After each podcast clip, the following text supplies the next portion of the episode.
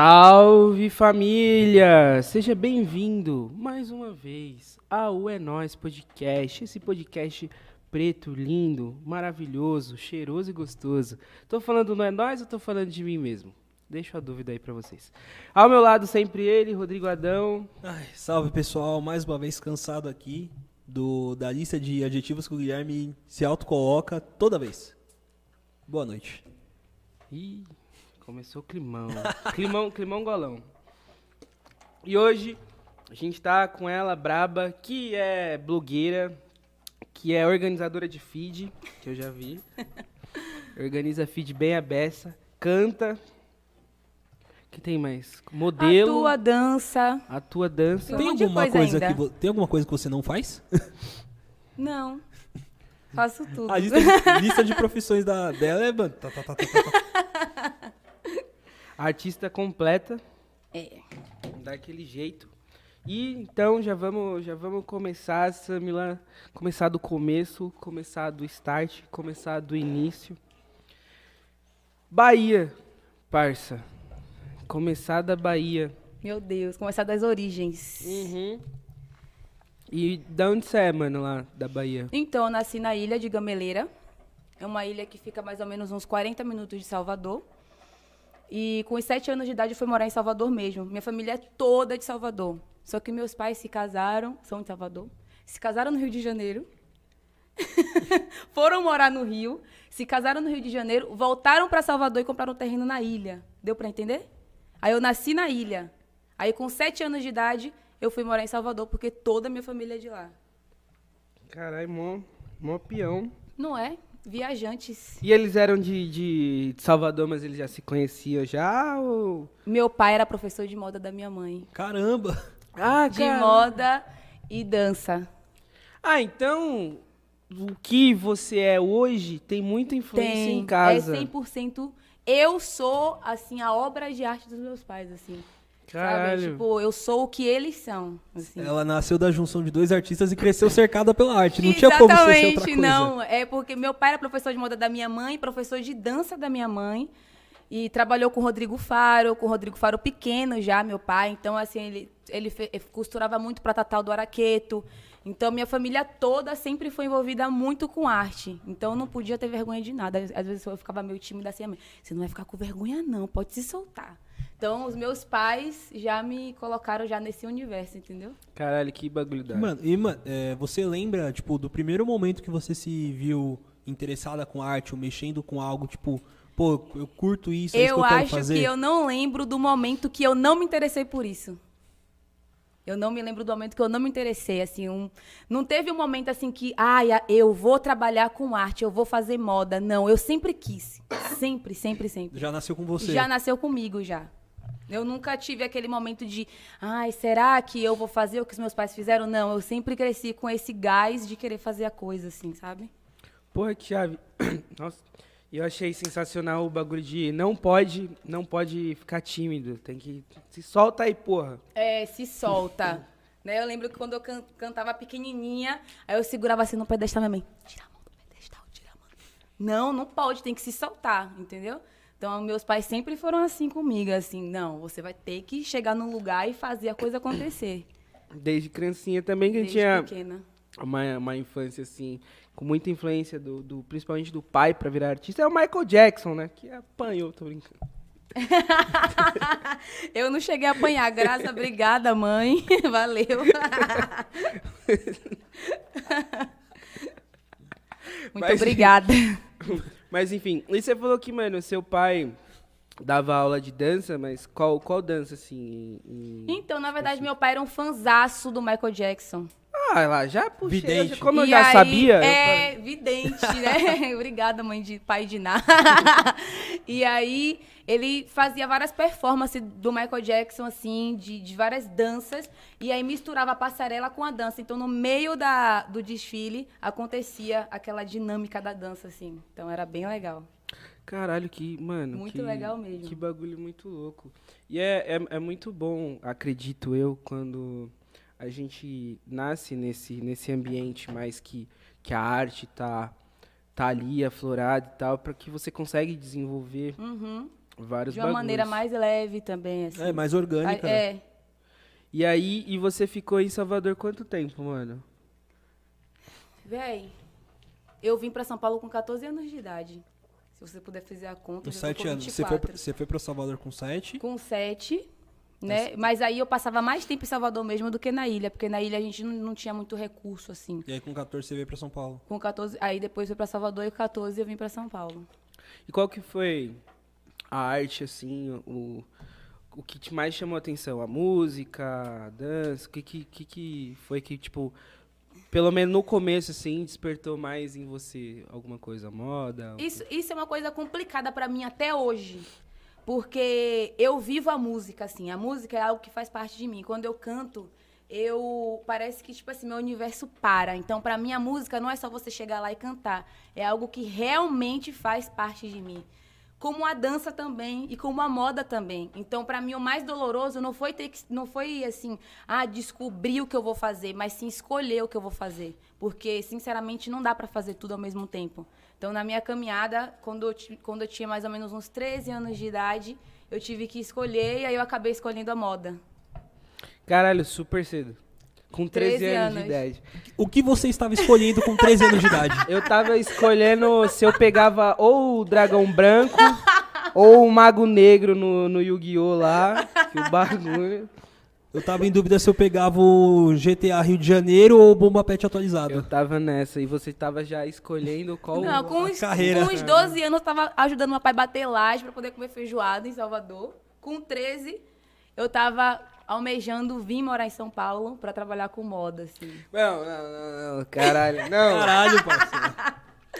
Com 13 anos, você almejava vir a São Paulo pra trampar com moda. Exatamente isso. Você já trampava com, com moda moda lá ou como que era? esse- Gente, esse- é o seguinte, eu sempre fui o patinho feio da família. Eu era muito feia, assim, tipo... Eu sempre fui o patinho Véi, feio da família. Sempre fui. Imagina era a tipo assim, ó, essa é a menina que não vai trabalhar com moda. Grande Era família eu. com o Michael B. Jordan. Quem mais tem nessa? A Rihanna é sua prima? Beyoncé. A Zendaya é prima de terceiro grau? Exatamente, e assim vai. E aí o bagulho da, da moda, tipo, você. Então, Ah, que- Mano, você tinha 12, 13 anos. é, a gente... Mãe, eu vou trabalhar em São Paulo. Pera como, é, pera, como é que você falou isso pros seus pais? Então, meus pais, eles vieram junto comigo. Ah. E também era uma meta, assim, não era muito a meta do meu pai, mas era a meta da minha mãe também, mas foi meio que eu que enchi o saco deles pra poder vir morar em São Paulo. Eu assistia muito Malhação. e aí eu via a Avenida Paulista, eu falava, é aquele lugar que eu quero estar. E de tanto, sei lá, eu acredito muito na coisa da visualização, assim, sabe? Eu sempre visualizo muito as coisas, eu imagino como se ela fosse real e aquela coisa realmente acontece, óbvio que com muita dedicação e esforço, Mas né? tem que ter a sua fé também, que Tem aquilo que vai rolar. Tem, não, tem que ter. E eu, na minha família, sempre fui o patinho feio. Eu lembro que, tipo assim, tem uma prima minha, não tem problema eu falar isso aqui, não, depois ela vai ver. Mas eu vou falar. Tinha uma prima minha que ela era, assim, a mais top, entendeu? Ela era a pérola negra, assim. Era mais Salvador. Não, a minha idade. E na época era muito essa, essa coisa do Facebook. Ai, compartilhamento do Facebook, curtida do Facebook. E eu, tipo assim, não. E ela olhava e falava: Você não vai conseguir nada, você é feia. Você é feia, você é feia.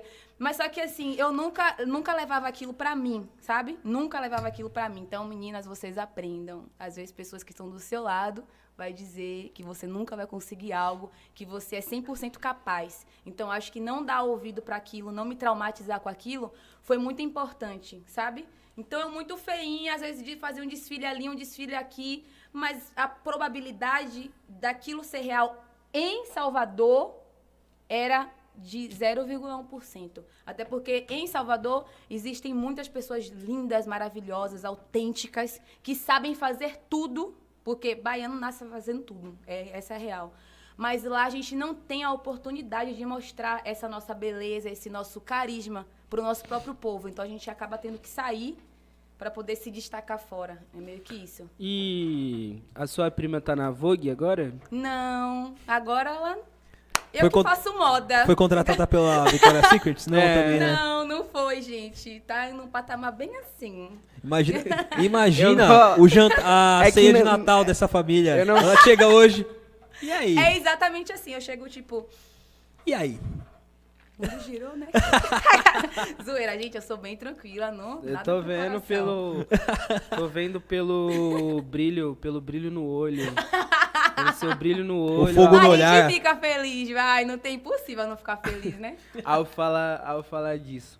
Aí você veio pra. Mano, você veio pra São Paulo Vim pra São Paulo. pra. A gente no- não no- tinha um tostão, assim. A gente. Eu, eu, a, a gente tinha o que comer. Vocês vieram por, por causa do seu trampo, por causa da sua correria? ou Não, meu pai, ele era modelista também, numa empresa de surf em Salvador. Só que, assim, modelagem, essa coisa da moda em si em Salvador, não rende dinheiro. Não rende, sabe? E aí eu falei assim, meu pai, vai, vamos pra São Paulo. Meu pai, ai, vocês são loucas, não sei o que lá. Só que a gente não tinha dinheiro pra nada. Pra mim poder tomar um copo de refrigerante, eu tinha que comprar uma garrafa pra minha tia me dar um copo, sabe? Então era assim, é para mim a situação para mim lá era bem crítica. A gente não tinha dinheiro para fazer quase nada assim. É, era o básico do básico do básico. Então como que a gente ia comprar uma passagem aérea para vir para São Paulo ou de ônibus que seja? Sabe? Nem a pé a gente tinha condições porque tem que comprar o alimento para andar até aqui. Então, do nada, meu tio ligou e falou assim: Ó, vai ter um casamento aqui em São Paulo e eu tô mandando 10 passagens aéreas. E nenhum Uhum. irmão do meu pai quis ir. Nossa. Nenhum É quis bem ir. querido, bem querido também. Bem- Bem- Gente, ele é muito amado, né? Mandou as passagens 100% de graça. Tô suave. Tô de boa aqui, tá Aqui legal a prefiro praia. cair de moto. Exatamente. É, bem querido. E aí meu pai falou, aí eu falei assim, meu pai, fique, não volte, vá lá, fique lá, depois a gente vai. Aí, você não vai ficar com saudade não, meu pai, depois a gente se vê, vá. Aí minha mãe também, vá, vá. Aí ele sentiu de vir e falou assim, ó, eu vou pegar a passagem pro casamento, só que eu vou ficar aí. Aí nisso, ele veio pra São Paulo, depois de quatro meses, a gente veio também. Ele conseguiu, tipo, um emprego com modelagem assim, ó. E vocês vieram pra qual parte de São Paulo? Primeiro a gente foi pra São Miguel Paulista, Vila Mara. Aí foi- começou bem crítica também a situação. tipo, a gente morava numa casa que eu lembro como se fosse ontem, que os ratos passavam por cima da gente. Aí não tinha forro e o- a gente via os ratos andar e tipo meio que quase cair, sabe? Em cima da gente. Caralho. Aí eu ficava tipo, ele vai cair em cima da gente. Era tipo cada ratão de esgoto, velho. Eu falava, meu Deus. E os ratos passavam por cima da gente. E aí, conforme foi passando o tempo, as coisas foram melhorando, assim. Caralho, que.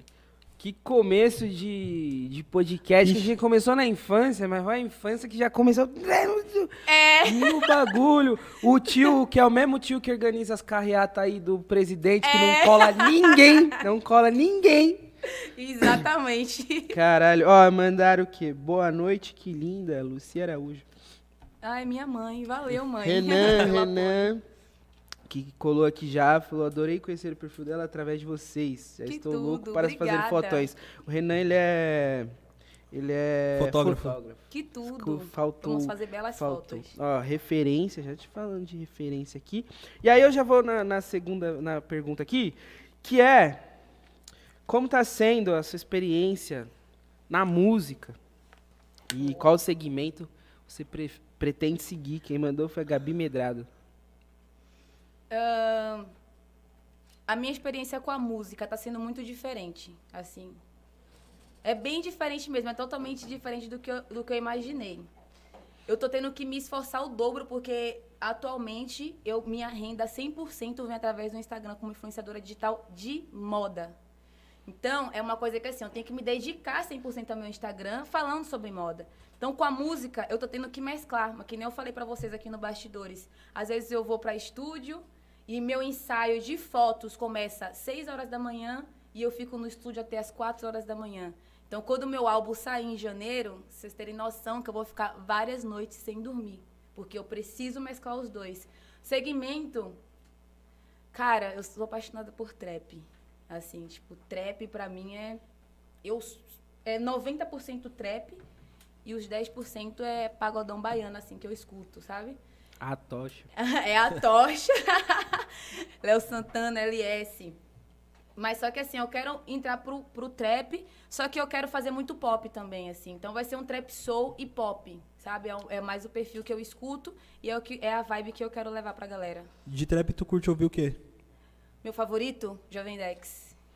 Jovem Dex, passando mais uma marcha, 14 Ah, vezes. Ah, velho, gente, tudo. Eu amo essa música. Ele é da Bahia, né? É, Jovem que Dex, é Ale, salve Ale, Ele meu é parceirinho. do mais do sertãozão, não é? Ele é Eu incrível. A- O, Jovem Dex, eu, eu me identifico também muito por isso. Porque ele usa muito as gírias, sabe? Ele tem um jeito, assim, o dialeto dele, assim, de falar. Vamos falar assim, dialeto, porque a gente é diferente de tudo, tá, gente, aqui no Brasil. então, ele traz muito essa essência mesmo do Nordeste, sabe? Pra voz dele. E eu, e eu gosto muito disso. Talvez, acredito que seja por isso que ele seja o meu favorito. Só, só uma crítica ao Jovem Dex, porque eu acho que ele não gosta muito do pai dele. Porque ele vai levar a, a, a mãe pra Itália e o pai vai jogar na fazenda. Então, só, só uma crítica aqui. Pera, o, pai dele, o pai dele foi pra fazenda mesmo? Não, não a fazenda. É uma a música. música dele. Ah, Meu Deus. Jogo Tá, minha é, mãe na tinha ouvido, Itália, jogo caralho. meu pai na fazenda. Nossa. É. Entendeu? É a música Mas dele. imagine a fazenda que É, Jovem não, Dex é. botaria o pai dele. Imagina, Exatamente. sei lá quantas mil cabeças de gado, uma piscina top. Uma piscina Pensa, com cachoeira Só artificial. os cavalos de raça, meu amor. Acho que vai ser a fazenda. Um churrasqueiro particular pra ficar lá o Só dia as inteiro. vacunas. As vacunas. Só. Eu tenho uma fazendinha lá na Bahia. Deve ter uns dois, uns dois, três cavalos lá. Coisa do meu irmão, que eu, eu sou ruim de andar de cavalo. Ah, eu Nossa também. senhora, eu sou Sou ruim. horrível. Sou ruim, parça. Sou ruim. Mas informações que nem sei porque eu levantei, porque eu Aleatória, lembrei gente. disso. Que é na Bahia também. Eu citei isso? Citei, acho que eu citei. Não citou, não. Mas não, Não. é lá, um beijo pra Paulo Afonso, pra você aí de Pedro Alexandre, pra você de Jeremoabo. Mas enfim. É... E parça, veio pra cá, pra São Paulo. Seu pai tinha arrumado um trampo e tal, mas acredito eu que também, como você falou, é, São Miguel Paulista, eu acho que não era o, o melhor. é, não é o melhor lugar até hoje. São Miguel Paulista é uma Sim. quebrada que tem muita, muitos problemas. Sim. E, e como que foi pra você aqui, tipo, a chegada em, em São Paulo, tá Horrível. ligado? Difícil. Muito. Resumir uma É palavra. porque... é porque eu sempre nasci com a personalidade já muito forte. Então, eu já, eu já cresci, tipo, na Boa Vista do Lobato, onde as coisas não eram fáceis. Então, eu já nasci sabendo que a vida não era brincadeira, não é brincadeira. Você nascer em Salvador é você saber que a vida não é brincadeira, não é. Entendeu? Então, tipo assim, é difícil, mas nada que fosse destruir com os meus sonhos. Mas pra uma, uma menina, sabe, de 14 anos, ter que passar por tudo aquilo que eu passei aqui em São Paulo, não deixa de ser doloroso, sabe? Não interferiu muito na minha mente, mas não deixa de ser doloroso. Principalmente na escola, foi a parte mais difícil pra mim. É isso que eu ia perguntar. Como que foi sua adaptação, tipo, no, nos rolês mesmo? É, escola, fazer rolê, amizade. Eu não fazia rolê, eu não fazia amizade. Com quem, Muito tipo, singular. como Sempre- foi esse- sempre fui essa muito adolescência? singular. Sempre fui muito singular. E vindo pra São Paulo, isso, eu sou filha única. Então, tipo assim, sempre fui muito sozinha. E vindo pra São Paulo, isso intensificou mais, assim. Eu lembro que eu chegava na escola e aí as pessoas zoavam muito meu sotaque. Né? Tipo, ai, que não sei o que lá, que o sotaque dela. Tipo, nossa, que esquisito. E Ficavam tem- te imitando pra querer zoar. é, e tem várias coisas, itens escolares que não é o mesmo nome daqui. Como lapiseira pra gente é apontador. Então eu falava, me empresta lapiseira. A menina me dava apontador. Eu falava, mas isso é grafite. Aí ela, não. Aí eu, não! Tipo, aí pra mim poder me comunicar, eu parecia uma gringa. Véi, folha de, de almaço é papel poltado. Caralho. Então eu pedi uma coisa às pessoas, tipo, Hã? O que você tá falando, tio? o Tá, que, que você tá tá, doidona? falando? Branquinho corretivo. É, tem um negócio que eu não sei o nome até hoje aqui em São Paulo, que é hidrocor, aqueles, aquelas canetas. Marca que é- texto? Hidrocor, eu não sei o que é. Hidrocor é aquele negócio, gente. Canetinha? De Canetinha desenho? que, que não sai, uma que vem um pacote coloridão Ah, é dela. canetinha. Ah, acho que é Cane- canetinha. canetinha. Pode ser. É, canetinha. É hidrocor pra gente. Entendeu? Marca texto, vocês chamam como lá? É marca-texto mesmo. Ah, cara. ah, não sei, tudo é diferente. Tem 1.800 itens com o nome trocado. Ele fez questão de perguntar o que não muda. Exatamente. o que, o que E não tem uma muda. coisa também aqui lá em Salvador, a gente sempre usou uniforme. E eu sempre, sempre prezei muito pelas minhas origens. Então, quando eu cheguei aqui em São Paulo, eu não queria usar roupa comum para ir pra escola. Então, eu comprei o uniforme, meus pais compraram o uniforme e eu ia toda de uniforme pra escola. E as pessoas me zoavam. Tipo, por qualquer coisa, parecia que eu respirar. Olha, ela tá usando o uniforme da escola. É, tipo. O tá- que é muito melhor porque você não suja a roupa do rolê. Exatamente. Exatamente. Por isso que a escola era melhor que faculdade. Porque na Exatamente. escola você não gastava as suas roupas. Uhum. É, mas eu ia pra faculdade também, de, às vezes, de qualquer jeito. Eu ia acordar. Já fui de pijama várias vezes. Várias vezes. Abadá do Júlio. Ah, e uma coisa que eu sofri muito, o alfabeto. Meu pai, o bendito do alfabeto, era o mais difícil pra mim. O é.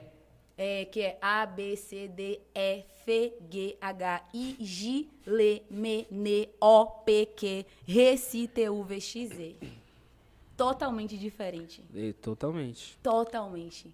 E as pessoas me zoavam. As pessoas, tipo, que tinha uma menina que eu lembro como se fosse ontem, que ela queria me bater. Porque você falava alfabeto de outra forma? É, eu não sei, gente. Tipo assim, ai, que não sei o que lá, que você é baiana, é baianinha, que você se. Que, tipo assim, que vocês se vestem mal, que vocês são preguiçosos. E, as- e eu era a única Isso você tinha baiana, 14 por anos? incrível que pareça, em plena São Paulo. Nisso eu tinha uns 14 anos. Esse bagulho de baiano ser preguiçoso é um bagulho muito, muito louco que veio porque os escravizados baianos eles eram os rebeldes. Era, é, eles tinham fama de rebeldes porque eles não aceitavam a condição de escravizado. Então, isso aconteceu até com, com, com o Luiz Gama. Quando o Luiz Gama ele foi vendido como escravo, ele chegou aqui em São Paulo, ele não ninguém comprou o Luiz Gama porque ele era Rebelde. porque ele era baiano, não porque ele era rebelde, porque ele era baiano. E aí, porque os baianos, não, eles não estavam felizes com a condição dele. E aí, daí que veio esse negócio de baiano ser preguiçoso, tá ligado? Aham. É tipo, tem totalmente um contexto Isso, histórico tem. no, na escravidão, tá Tem. ligado? E a gente vai propagando esses bagulhos de tipo, não, pô, baiano é. Não tem, não tem É sossegado, não sei o quê. um pouco. Nada a ver. Brinca com a mano. gente pra você ver. se a Não gente é tem, sossegado. não tem nada a ver, mas é um bagulho muito. É, Muito louco. assim, na escola foi difícil. Eu lembro que, assim, chegou num nível pra mim que eu tive que chamar meus pais pra poder ir lá. E aí era outra coisa que aqui em São Paulo não é comum. Seus pais irem pra reunião. A gente tem um respeito muito grande com a família em Salvador. Então, todo dia, até hoje, eu falo, bença minha mãe pra dormir. Se minha mãe sai na padaria e volta, eu falo, bença minha mãe. Deus te abençoe. Então, a gente tem um respeito muito grande com a nossa família. Então, na escola, quando qualquer pessoa mexia com a gente, eu vou chamar minha tia, viu? Eu vou chamar minha mãe. viu? Aqui não, é que era tipo assim, Você faz isso, você é aloprado. mas o pior de tudo é que os meus pais foram. E chegou lá, eles botaram ordem no negócio. Aí eu fiquei, tipo assim, eles pegaram uma aula, uma aula, pra poder falar sobre a gente. Sabe? Tipo, o professor cedeu a, a aula dele pra meus pais irem lá e falar, tipo, não é assim que funcionam as coisas, não sei o que lá. Só que a menina que queria me bater, minha mãe chegou de canto e falou assim, ó, em Salvador a gente não só ameaça ficar em briguinha de gato. Porque aqui em São Paulo é assim, né? As pessoas elas encostam o peito na outra e não bate. Lá a gente chega só, pum, já foi, meu irmão. Não tem essa conversa. Tem um E- negócio que mesmo, eu não entendo, não. Esse bagulho eu nunca entendi, não. Ou Nem ficar só, eu. ficar Ah, até os cara assim, fica se um bicando. É, não, a gente não, meu amigo, o negócio aqui, ó, pum, já foi, já era. Sem apagou. ameaça, tio, só o soco. Só isso. E aí, aí foi que a minha fase na escola melhorou. As pessoas, quando meus pais foram na escola e explicaram de, uma moda, de um modo muito, muito inteligente sobre, sobre nós, as pessoas começaram a ver Salvador como uma coisa interessante, não como algo que fosse zoado, né, igual fala aqui. Como se fosse algo ruim. Aí a minha fase na escola, tipo, melhorou muito depois, depois disso. Aí você conseguiu, tipo, entrosar mais com o pessoal. Consegui. Ter um convívio, tipo, minimamente Normal. aceitável. Normal. E aí, nesse, nesse corre aí, quando que o- os trampos começaram a, a surgir pra você, tá ligado? Então, como é que aconteceu? Meu pai, ele se tornou modelista melhor, né, no mercado, na região do Brás Bom Retiro, e ele entrou numa empresa muito boa, né? E meu pai, ele ficou sendo modelista, ele faleceu há dois anos, e ele ficou muito tempo sendo modelista da Líquido e da Bendita Augusta, que são duas marcas, assim, muito conceituadas aqui em São Paulo. É, eu, com, com 15 anos de idade, resolvi abrir um projeto de moda em São Paulo, que se chamava Estilo Black na época. E eu consegui é, um apoio da prefeitura e conseguia dar curso gratuito para as meninas que tinham sonhos de ser modelo, dia de sábado e domingo, com parceria com a prefeitura de São Paulo no Céu Vila Curuçá. Com 15 anos. Com 15 Caralho, anos. mano, que foda. Meu Deus do céu. Tá, quando você chegou nos, nos 20, você, você foi indicado ao Emmy, ao Oscar, alguma coisa assim, né? Não, já ganhou, pô. A mina já ganhou Ela que fez lá o Met Gala de todo mundo. É, gente, eu que cheguei no casacão preto, assim, sabe? É, Nicole. Com 21, ela, a Dolce Gabbana chama ela pra um collab, pra lançar a linha dela. Caralho, que. Mano, que fera. Você. Mano, mas você sempre foi meio pra frente aí na- Não, nas sempre ideias. eu né? fui no céu sozinha. Eu peguei uma apostila de moda do meu pai, de quando ele conheceu minha mãe, porque a gente tem uma caixa de vários arquivos, assim, ó. Que ele guardava, Então você guardava tinha muito tudo, material em casa pra ajudar. Muito. Aí eu peguei todo o material, fui no céu sozinha e falei assim, ó, eu quero dar aula de moda. Aí, só com diretores do céu. Tipo assim, Vila, Céu Vila Curuçá é uma proporção surreal, gente. Aí eles olharam pra mim e falaram assim, quantos anos você tem? Eu falei assim, eu tenho 15 anos. Aí eles, mas tipo, você tá aqui, você sabe que o governo não vai te pagar por isso, né? Eu falei assim, tá. Qual que é, qual que é a sua intenção? Aí eu falei, a minha intenção é ajudar meninas, porque eu, eu ainda lembrava, como se fosse ontem, as vezes que eu procurei um curso, às vezes que eu procurei um apoio e não tive. E São Paulo, por eu já entender que é uma cidade muito grande, se em Salvador já era assim, aqui era uma proporção muito maior. Dispersa pras- muito mais. Exatamente. E quantas meninas do Nordeste não tinha na região de São Miguel Paulista? Então eu falei, a minha meta é essa, mas como eu vou ganhar dinheiro? Eu vou abrir a minha marca de roupa, essas meninas vão comprar de mim as roupas e eu vou vender por um preço em conta. Eles falaram, quando você quer começar? Eu falei, semana que vem. Fecharam o curso. Aí eu tinha duas salas. Com 15 anos você já tinha lançado uma marca de roupa. Aí eu lancei a minha marca de roupa, que era o nome do curso, que era estilo black. Meu pai fazia as modelagens. Caralho. Caralho. Caralho, caralho. Não, é bom Um que eu tenho prodígio. uns sobrinhos aí e tal, que eles não vão desperdiçar tempo. Esquece Free Fire, esquece. Esquece a porra toda, não tem Free Fire mais, não, Não. tem mais Esse nada. curso durou dois anos e meio. Caralho, e quanto. Você Todo lembra e quanta- quantas pessoas. quantas- Eu tinha por volta de 50 alunas. Caralho, Por- mano. 50 Foi um alunas. sucesso, Por dia? então. Era todo sábado e domingo. Não era o céu do, o, te- o teatro do Céu Vila Curuçá cabia cabe, né, em torno de 400 pessoas. é, os teatros Tinha dos- gente em pé pra assistir o nosso desfile. Os teatros dos céus em geral são muito bons, mano. Já com uns dois, três, mano. É uma estrutura fodida. Tanto que eles, eles conseguiram transformar ela também em cinema. Tipo, direto tinha, tipo, Sim, Cine- tinha já, nessa era época já Cine tinha. Céu, alguma coisa assim. Que, tipo, mano, virava um cinema Uhum. e a molecada da quebrada colava, mano. Na época já tinha. E, mano, é, você começou esse projeto no céu. Qual foi a maior dificuldade que você sentiu pra, pra tocar o projeto, pra dar aula pras meninas? Porque, tipo, eu imagino que a maioria das meninas tinha idade próxima à sua. Sim, E agora, tipo, imagina você com 15 anos dando aula pra alguém da sua idade. sim. Exatamente. Porque a, a adolescente é idiota. Então, É. mano, a chance de dar merda, tipo, um perder a linha com o outro é muito grande, velho. É, é, na verdade, elas me respeitavam muito. Tipo assim, era surreal. Eu, eu- às vezes eu me sentia uma idosa de 80 anos. Porque uma menina da minha idade me chamava de tia. Era esse ponto. Então eu sempre ti- tive uma postura que eu sabia, tipo, não, eu tenho que entender que agora a minha postura aqui é essa. Sabe? Engraçado que hoje eu já tenho um pouco mais de dificuldade com a minha equipe em relação a isso. E quando eu tinha 15 anos, eu era muito mais Autoritária. autoritária do que eu sou hoje em dia. Assim. né? Caralho. É, isso é muito bizarro. Então elas me respeitavam muito, não tinha muito essa coisa assim da idade. Eu me sentia literalmente com uns 30 anos, gente. Juro pra vocês. E que. E, co- com- Ih, nossa. Ih, Ih, Deus. Travou? E deu uma travadinha. E como eram essas aulas, mano? Tipo, o que, que Era você aula de passava? passarela. Na verdade, eu peguei o projeto do meu pai quando ele conheceu minha mãe e trouxe pro século XXI. Não que não fosse século XXI naquela época, mas é porque era um passado tão distante. Atualizar. É. Não, era século XX, pô. Ah, é verdade. É, pô. A Ah, virada tá. agora. A É virada faz muito tempo, não. É, é. E aí, mas como que é? Tipo, um curso de passarela, como que Era é um essa curso fita? de Porque, tipo, eu não sei passarela. nada. Eu não... Era um curso de, passar, de passarela. Eu ensinava elas aulas de etiqueta, de como se portar na frente de estilistas, como se portar em uma agência. E lógico que meus pais também davam total apoio. Meu pai era um profissional do caramba. Seus pais chegaram a te ajudar em algumas aulas? Todas. Fazer oficina? Ah, Todas. Eles ficavam encafunados comigo. Todas as aulas. Meus pais já cansados, já, tipo, porra, a gente vai ter que fazer tudo de novo, velho. Tipo, Tramp- tudo que a gente já fez, já foi, já Trampamos de passou. segunda a sexta, agora vamos sábado, domingo ajudando na oficina de modelo. Mano, vocês faziam a parada do livro lá ou esse, esse bagulho é, é mito? Oi? É zoeira. Das minas andar, tipo, treinar pra desfilar Fazia, com a o livro gente na fazia, cabeça. fazíamos do livro. Cara, eu ficava nessa porra, falei, caralho. Pra ajeitar a postura. E Caralho, que bagulho doido. Eu E só lembro da Mulan andando com o vaso na coisa.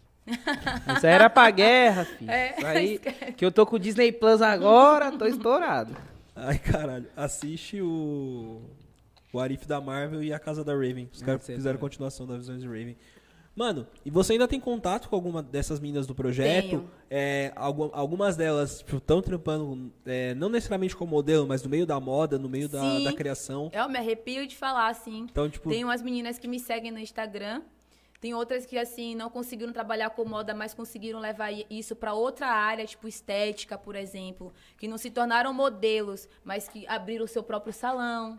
E eu acompanho, assim, uma boa parte delas. Pô, minha mãe, hora. principalmente, que minha mãe consegue filtrar isso melhor e acompanhar quase todo mundo. Caralho, que chave. E aí, mano, teve isso, esse trampo.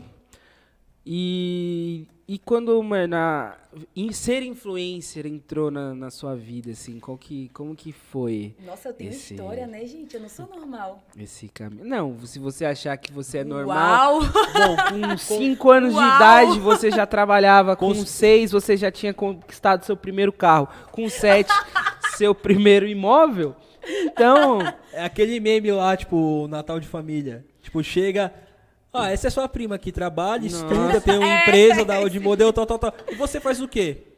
não é, deve ser agora, agora, Agora, a sua prima, nesse você momento, chega no Natal, tá tipo, A- sua- a, sua tia falando tudo que você faz e sua prima assim, ó. a sua prima É, que não não, nada. não deu tão certo na vida, ela deve estar se mordendo toda eu vim hora. pra São Paulo, eu tinha que fazer a coisa acontecer de alguma forma. Eu, quando eu lancei a marca, eu lancei o nome Estilo Black, e aí, que era o nome do projeto, e o Céu me autorizava a vender as minhas roupas, porque não podia. Me autorizava a vender as minhas roupas porque, pô, eles já não me ajudavam financeiramente em nada. Mas, em compensação, eu conseguia parceria com a prefeitura. Todo o desfile, que era, tipo, evento grande, a prefeitura cedia lanche pra todo o público, pra todo mundo, pra, pras 500 E o pessoas. O céu era perto da sua casa ou você Era dava um perto da minha chegar? casa. Era, tipo, eu ia uma- um- uns 25 minutos a pé. 25 É. minutos a pé. Velho, pra mim, hoje em dia, 5 minutos a pé já tá um pouco distante. Descer, descer daqui até o térreo já, já É. é longe. Tá um Eu lancei. a- eu lembro até que quando eu lancei a marca mesmo assim, pra valer, tipo, agora eu vou lançar uma coleção. Eu lancei essa coleção no Periferia Inventando Moda, inclusive um beijo, Alex, obrigado por toda a oportunidade, que é Periferia Inventando Moda de Paraisópolis. Aí eu falei, agora eu vou focar na minha marca e o projeto, infelizmente, eu não vou conseguir conciliar. Porque já estava começando a dar muitas vendas. Tomar outras proporções. E como, como Com que tá a marca? Hoje eu não Agora, tenho mais essa não tem. marca, não. Depois não sei de- se hoje eu teria uma marca de roupa. Não agora, não hoje. Mas porque o momento do país. Ah, tá o milionária mer- já, né? Não, é o rumo que as coisas. Ah, o- é mais você e não é, a situação externa. Não, não. E, mano, você. Tipo, eu fui pra Periferia, pra Periferia Inventando Moda, deixei o projeto Estilo Black e conheci o Periferia Inventando Moda porque eles eram um projeto parecido com o meu. A gente acabou se encontrando no Instagram. Aí eu falei, pô, eu vou lançar o meu desfile aí. E aí, meu primeiro desfile, quem abriu foi a MC Sofia. Caralho. Cara, aí, Foi o porra. meu primeiro desfile. Foi a Estourou. MC Sofia, o Jefão, né? Caralho. O Jefão Black tava lá comigo, o Rômulo também tava comigo. E, mano, Então, foi uma na, galera em peso. na sua marca, é, quais referências que você pegou pra, pra tipo, ajudar a criar sua identidade visual? Você não pegou referência nenhuma, tipo, veio tudo da sua cabeça? Na tipo, época, na- eu, eu acho que eu até meio que. Tá, não vou falar que burrei, mas eu poderia ter sido melhor. Mas pela falta de experiência também, ok, tudo bem. E deu certo, assim, sabe? É, eu me inspirava em marcas que eram de Salvador mesmo. Sabe? Tem uma marca que é de Luma, que o pai dela é dono do Lodum. E eu me inspirava naquela marca, porque eu queria trazer essa, essa coisa, assim, do Nordeste mesmo para São Paulo, sabe? Então era total minha inspiração, assim. E todas as aberturas de desfile tinham músicas do Emicida, tinham músicas, tipo, era todos rappers, tipo, não tinha nada de música gringa, nada disso. Era, era uma, uma, Era uma bem coleção Brasil, bem... Brasil. Exatamente. Era uma coisa bem Brasil. Sem ficar chupando ovo de gringo. É. Mano, sim. E caralho, mano. Quanta, caralho, quanta coisa. Quanta coisa É. de verdade, mano. Tipo, você é, mano, super nova e. Caralho, eu. Quantos anos você tem? Acabou de 24. falar, menino. Falou, já, mano. 10 anos de São Paulo já construiu mais que o JK construiu Brasília lá, viado. Tá maluco. E aí, parça? Não foi. Então, ah, tá. E aí, mano, esse nesses corre aí de Ne- tal e aí retomando para o que eu tinha perguntado, é para questão da, de virar uma influencer de moda Tá. ali, Aí foi tipo, a você cavaleira que me começou- ajudou. você começou a postar e Não, não foi assim. Aí eu larguei estilo black, né? Porque eu conheci o Ed Colucci, que é um influenciador digital, que ele falou assim, não. Eh, Se lança, lança um blog, você tem, tipo, toda a informação de moda, você tem seus pais que te ajudam e tudo mais. E aí a gente foi no coquetel da Cavaleira, na Oscar Freire, né?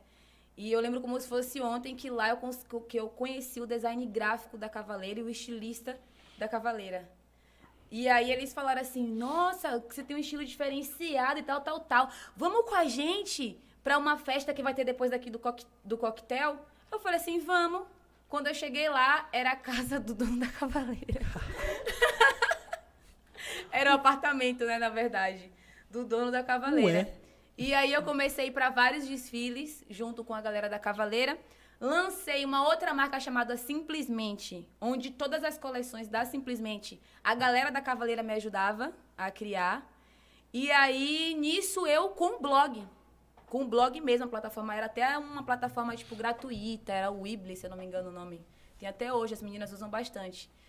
E aí chegou essa questão do Instagram. A Cavaleira me autorizava a postar qualquer conteúdo, se eu quisesse fazer provador na loja, ou fazer qualquer post, cobrir qualquer desfile, eu já cobria na época, assim. E tendo contato direto com o filho do dono e com o dono também. Então, pra mim, foi assim, tipo, meu Deus, eu já entrei com tudo no negócio, sabe?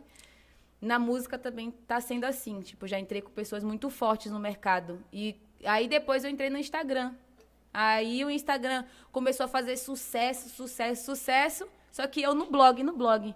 Quando o Instagram começou a dar retorno, as publicidades começaram a funcionar, aí eu deixei o blog e migrei tudo pro Instagram.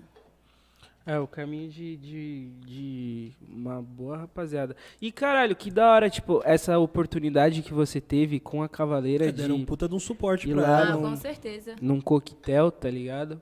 É, é esses coquetéis são aqueles rolês que a gente sabe que existe, mas que a gente nunca pensaria em estar lá, né? Verdade. Fala, não, vou no coquetel. Tipo, Vou no que, coquetel da mano? Cavaleira E eu ia em vários na época, porque como eu queria ser blogueira, eu sabia que lá em algum momento ia ter o contato.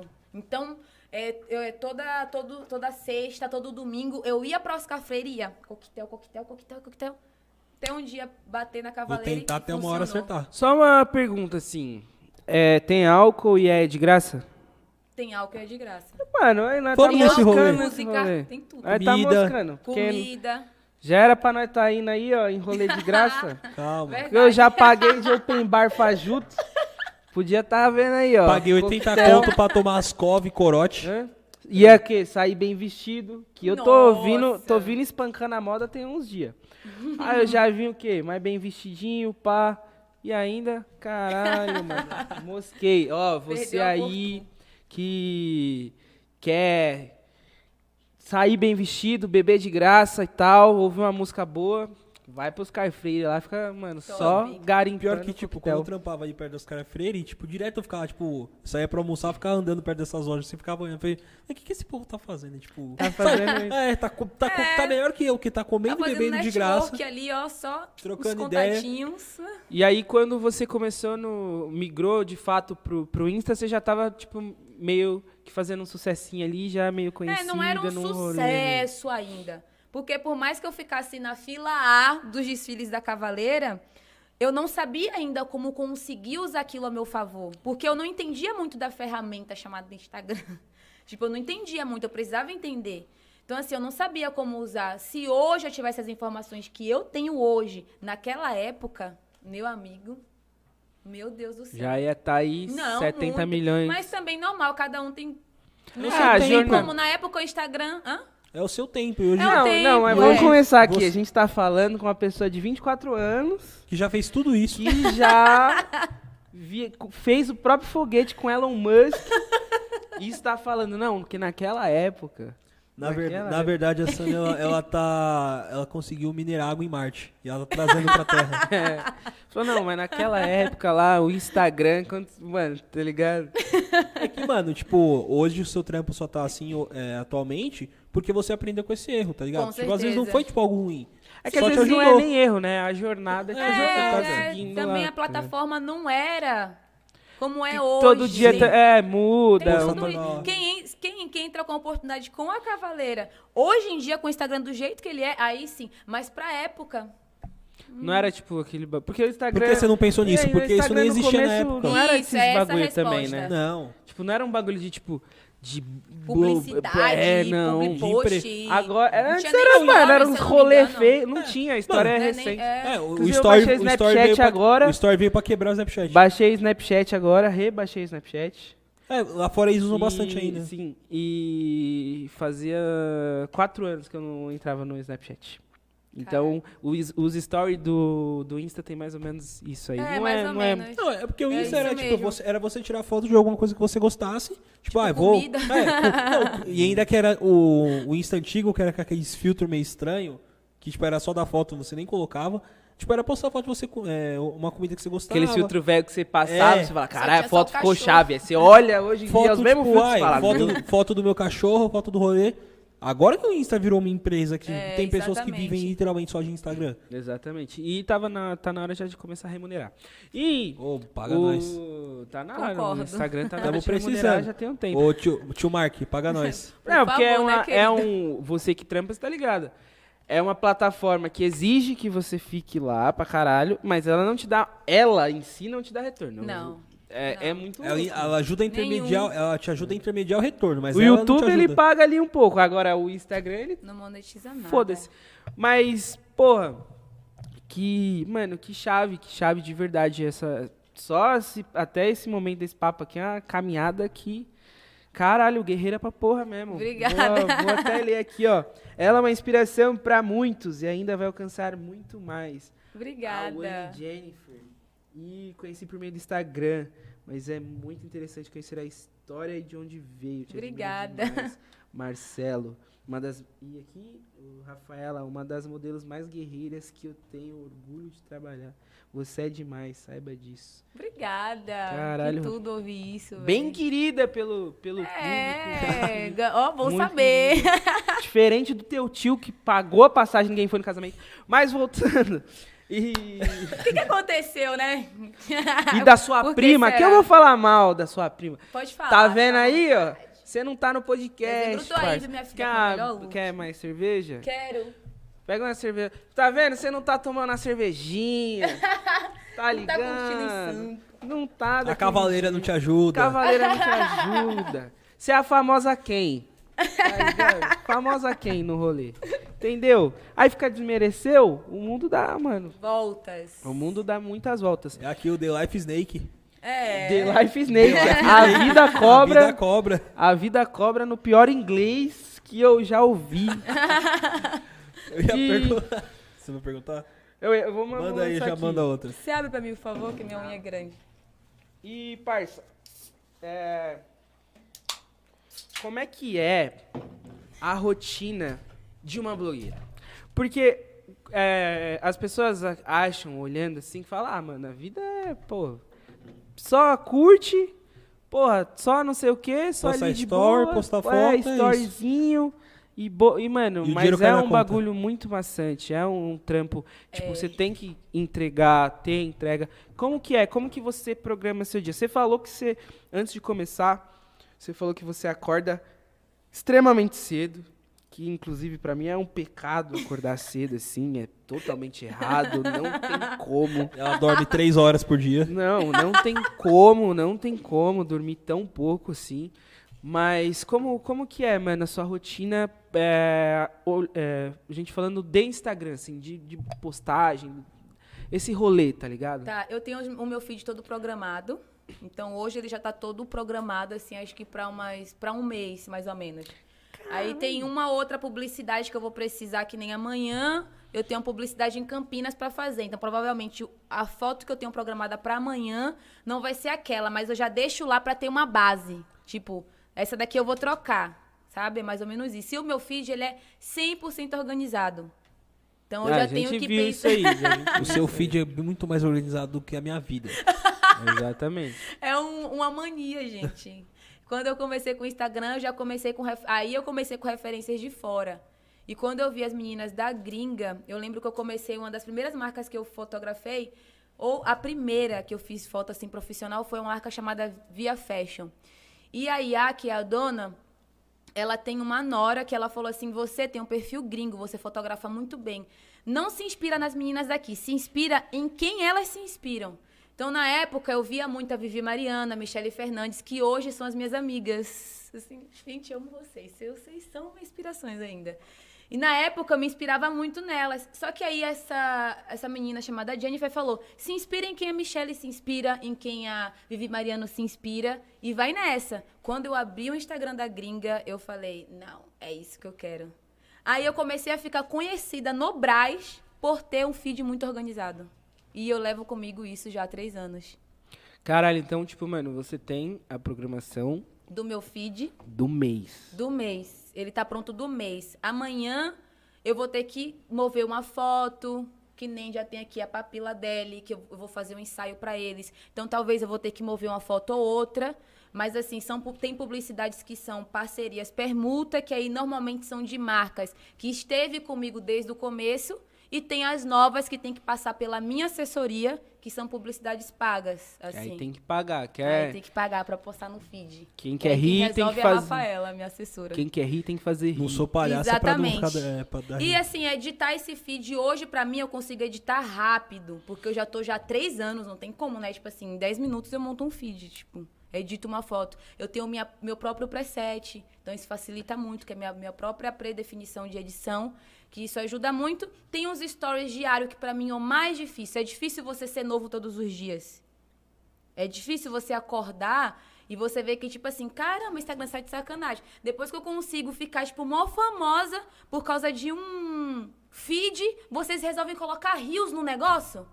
Agora, eu tive que contratar um filmmaker pra minha equipe pra, pra poder pegar e botar os rios. Que eu nem tô subindo rios direito. Eu quero entrar numa pegada de rios profissional. Então, é você tem, o tempo todo tem que ficar, sabe, se renovando, renovando, renovando. Eu acho que isso E é a o mais plataforma, difícil. às vezes, parece que ela te, mais te fode. Exatamente. O, o algoritmo, às vezes, você faz um puta post bom, num horário Isso. bom, que você sabe que o seu público é, tá engajando nesse horário, não dá nada. Aí É, você faz um post a- nada a ver Sim.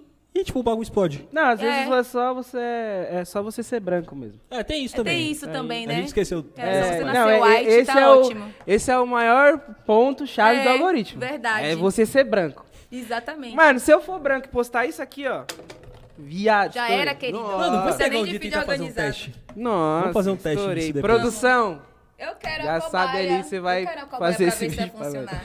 Mas, mano, É, papo mano, mesmo. como que dá o processo de, de construção da sua ideia de como vai ser, tipo, programado o seu feed pro mês? Tipo, você pensa, ó, tipo, tal dia eu vou postar, tipo, isso por conta de tal coisa. Tem a ou questão dos aleatório. pagamentos dos posts, que aí é, passa pela minha assessora, Rafaela, que ela fala, Samela, essa marca pagou não só as fotos, pagou o public post. Ela quer o public post em até dois dias. Amanhã eu vou fazer uma, uma publicidade onde é obrigatório eu postar em até dois dias no contrato. Então, tipo, eu tenho que prestar atenção em tudo isso. E se eu errar, tô ferrada, Então, porque é contrato. A sua organização é mais por segmento da, da marca. Tipo, não por segmento, mas pelo, pelo pagamento e tal. Isso. E a data limite pra postar. E não necessariamente Isso. por um segmento específico. É, não necessariamente por um segmento específico, até porque todos os meus parceiros são algo que, é, assim, tá envolvido algo que Tá eu gosto. correlacionado. É, tá. Não, eu não, é dificilmente eu fechar parceria com uma coisa que eu não quero fazer ou falar. Então, provavelmente aquela publicidade paga faz parte do meu dia. Caralho, chave. E, parça, é, você falou aí da sua equipe e tal. E andando, voltando um pouquinho, a gente tinha tava trocando ideias, você falou do céu, do curso, da, da sua marca, marca que chama? É, estilo black e depois eu simplesmente. da sua marca e tal. E, mano, modelar, assim, ser modelo, tá, sempre foi, foi junto ali com, com Ah, esse, não, Sácio. como esse aí é o mais fácil pra mim. É o mais tranquilo? É o e mais esse aí tranquilo. foi desde Eu consigo sempre? fotografar, acho que 60 looks em 3 horas, assim. Eu não tenho ideia, acredito que ah, seja isso coisa demora pra um caralho. dia pra algumas meninas. Um dia inteiro. Pra mim, tipo, modelar é a coisa mais simples, expressões. Mas desde pequena eu sempre olhava. Eu entrava em algum- alguns lugares e olhava muita revista pra poder ver os carões. E eu comecei a, a pensar, tipo, como é que eu vou conseguir fazer isso rápido? E me, me expressar através do olhar rápido que eu quero passar. E aí eu ficava es- desde pequena, sempre macetei em estudar. Por mais que eu fosse patinho feio, eu estava lá, o patinho feio estava estudando, por isso que acho que eu assim, me tornei quem eu sou, porque enquanto as pessoas não acreditavam em mim, eu estava estudando algo que eu sabia que futuramente eu iria executar. Então é basicamente isso. Viu, prima, que não estudou? tem, que tem que estudar. Tem que estudar. É, o bagulho é louco. Mano, eu acho que, ó. é, se alguém ver esse, esse podcast e quiser fazer uns cor- uma sequência de cortes só da gente sacaneando a prima da Samira no Nossa. episódio. Já Cara, vi é que o Natal bom. na família não vai ser muito legal esse E, ano. é, e a culpa não é minha, não. Tu que Não. levantou a bola, eu só tô trazendo aqui que aqui é o caso de família. Gente! Entra aí, Cristina Rocha, tá tá ligado? Não bote isso nas minhas costas. Alguém conta pra prima dela da live ela vem comentar. Nossa, tá ligado? Começa um barraco. Pode começar com aquela. Caralho. E, mano, e você tem uma equipe? Tenho. Como que é Hoje eu esse tenho, bagulho? graças a Deus. Como que é esse Eu bagulho? tenho a minha assessora, que é a. Rafaela, que hoje em dia todas as marcas não passam mais pra mim, vai, vão direto pra elas. Então, tipo, se uma marca. Porque eu cobro por look pra fazer foto. Então é X valor por look, então a Rafaela que fecha tudo. Inclusive, gente, você que quer ser blogueira, uma ótima assessora, tem um cast maravilhoso. E eu, assim, tenho muito orgulho de hoje ser uma das blogueiras da Rafaela. E aí eu tenho os meus fotógrafos, que é o Tiago, Eli e Gabriel. Atualmente eu faço mais foto com o Tiago, mas eu tenho esses três fotógrafos, porque às vezes eles não têm agenda, então eu sempre tenho aqueles outros ali, mas atualmente quem mais eu faço, foto, Tiago, vídeo, Eli. Os dois são muito bons. Tem a minha mãe que trabalha na parte de assessoria, então ela trabalha mais pra mim, tipo, dando assistência em casa. Maria Eduarda, que é a minha prima, que, é trabalha, que trabalha na assessoria digital. Não é a prima que você tava xingando, né? Não, é a prima pequena que se inspira em mim, 14 anos, a coisa mais linda da vida. Sonho vir para São Paulo. Inclusive, trouxe, tive, assim, a honra de pagar a passagem dela de ida e volta. Tava aqui, tipo, há, há um mês atrás. E eu trouxe ela para ficar um pouco comigo. Ficou um mês aqui. E a prima que outra lá, você não pensa em trazer, não? Não, obrigada. Tô bem de boa. Nem a pé, nem de bicicleta. e aí eu trouxe, ela trabalha na parte de, tipo assim, a distância mesmo, na parte digital. Aí tem a minha mãe. E é, essa é E gente equipe. é beça. É, aí tem uma sócia que, assim, não é que faz parte da equipe, mas a gente acabou, de- a gente tá abrindo um escritório juntas na Serra da Cantareira. Não, A cara da dele é hora, mano. Tipo, o que essa mina não faz ainda, cara? A gente tá abrindo um escritório que é um chalé. E esse chalé vai ser um lugar para poder as, as outras blogueiras produzirem conteúdo de provador, de Pô, foto. que da hora. Um chalé e das aí eu tenho a minha blogueiras. sócia. É o, cha- é o chalé das blogueiras o nome O dele. chalé das blogueiras. É, é o nome dele. Caralho, sensacional, mano. E esse projeto, como, onde, da onde surgiu esse O projeto, chalé? a ideia? Do chalé? É, é. Então, eu me mudei pra Serra da Cantareira. Eu morava em. Gente, minha história é muito longa. Meu pai da Solta a glória. voz. Eu morava em, na, no Vila Curuçá, me mudei pro Vila Mara. Aí teve um dia que meu pai comprou um terreno em Mogi das Cruzes, porque a gente queria morar em um lugar mais sossegado. A gente vendeu a nossa casa de Salvador, pegamos 10 mil reais, ficamos só com 10 mil reais. E a gente deu entrada nesse, nesse terreno em Suzano. Só que a mulher passou o golpe na gente. Nossa. E sumiu com os nossos 10 mil reais. E era, tipo, o nosso único dinheiro. Era a única coisa que a gente tinha. E o sonho dos meus pais era construir uma casa aqui em São Paulo. A gente tem muito essa coisa da construção, de ver a coisa sendo fundada do zero. Assim, a gente nunca gostou muito de apartamento e tudo mais. Talvez seja porque a gente é de Salvador também, a gente tem meio que isso na cabeça, sabe? E aí meu pai falou, nunca mais, eu não quero mais saber, assim, frustraram com o sonho do meu pai. que Foi horrível pra mim. Aí teve um dia que eu fui a passeio na Serra da Cantareira e eu falei assim, eu vou morar aqui. E meu pai, não quero mais terreno, não quero mais terreno. Eu falei assim, ah, é? Nisso eu tinha 18 anos. Eu compro. Eu subi a Serra da Cantareira num domingo, vi uma placa, vende-se o terreno no restaurante Dib. Falei, quanto que é? Entrada de 5 mil reais, parcela de mil reais por mês. Vou comprar. Assinei e voltei com um bolo de documento assim, desse tamanho pra casa. Tem até três dias pra dar os 5 mil de reais de entrada, senão não vai, não vai poder ser seu. Eu falei, tá bom. Cheguei em casa no domingo e falei assim, pai, comprei um terreno. Tipo, a pressão do meu pai baixou, tipo. Não, super É super normal. normal você chegar em Super casa, normal. comprar um Eu, com terreno. 18 anos, quando eu saía de rolê, eu voltava pra casa com um terreno. Comprei um terreno. É, cara. Aí eu falei assim, é. E, tipo, na época eu tava fazendo o marketing digital de, de três líquidos, que era da Líquido São Bernardo, da Líquido São Caetano e da Líquido Oficial. Como e tava. assim? Peraí, de três líquidos? Líquido é uma marca de roupa. Ah, tá. É uma marca de roupa Das moda praia. horas. Ah, É, moda praia. Então, assim, Eu eles falei, têm. mãe, que cerveja, água... tipo, eu nem expliquei. Gente, líquido é uma marca de roupa, inclusive entrem lá, são maravilhosos. Meu pai trabalhou um bom tempo fazendo a modelagem deles. E eu entrei, então, tipo assim, eu tava ganhando dinheiro organizando o feed. Organizando o feed. E sendo influenciadora digital também. E aí eu falei assim, não, meu pai pegou um empréstimo de 5 mil reais, e a gente tem o terreno hoje, tá lá, lindo e belo. E aí, pra poder ficar mais próxima da construção, eu e minha mãe nos mudamos pra lá no ano passado né? Porque a gente queria ficar mais perto da construção. Alugamos essa casa, onde na frente da casa tinha um chalé. Aí eu passava e falava assim: Hum, isso aqui dá um negócio legal. deu bom. Só que, tipo, como é que eu ia pagar o aluguel de um negócio sozinha? Aí eu conheci a Lara Reis, que hoje é minha sócia, e falei assim, amiga, vamos fazer isso? É um chalé. A gente deixa ele todo Pinterest. As blogueiras vão amar ficar no meio da natureza. Aí, Lara, vamos. Aí a gente pegou, alugamos o chalé e hoje ele tá terminando de ser reformado. A gente vai, acho que inaugurar ele até final desse mês, a gente vai inaugurar o chalé das blogueiras. É isso. Caralho, Resumidamente, mano. assim. Que mente... Ai, mano, você tem uma mente muito, muito brilhante, assim, pra, pra Acho que é fazer. por isso que ela não consegue dormir, mano. A mente dela tá trabalhando É, o tempo cara. todo. Como que vai parar pra dormir? Não, não, não consegue descansar.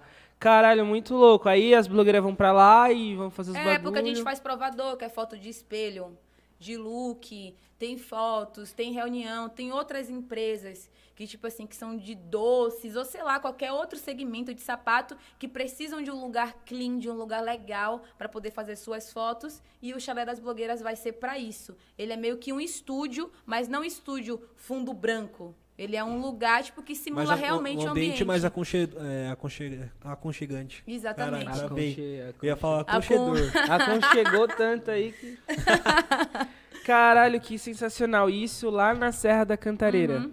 Que bagulho louco. E um bagulho que eu achei mais maluco, você foi você passar pela Serra da Cantareira e falou, eu quero morar aqui.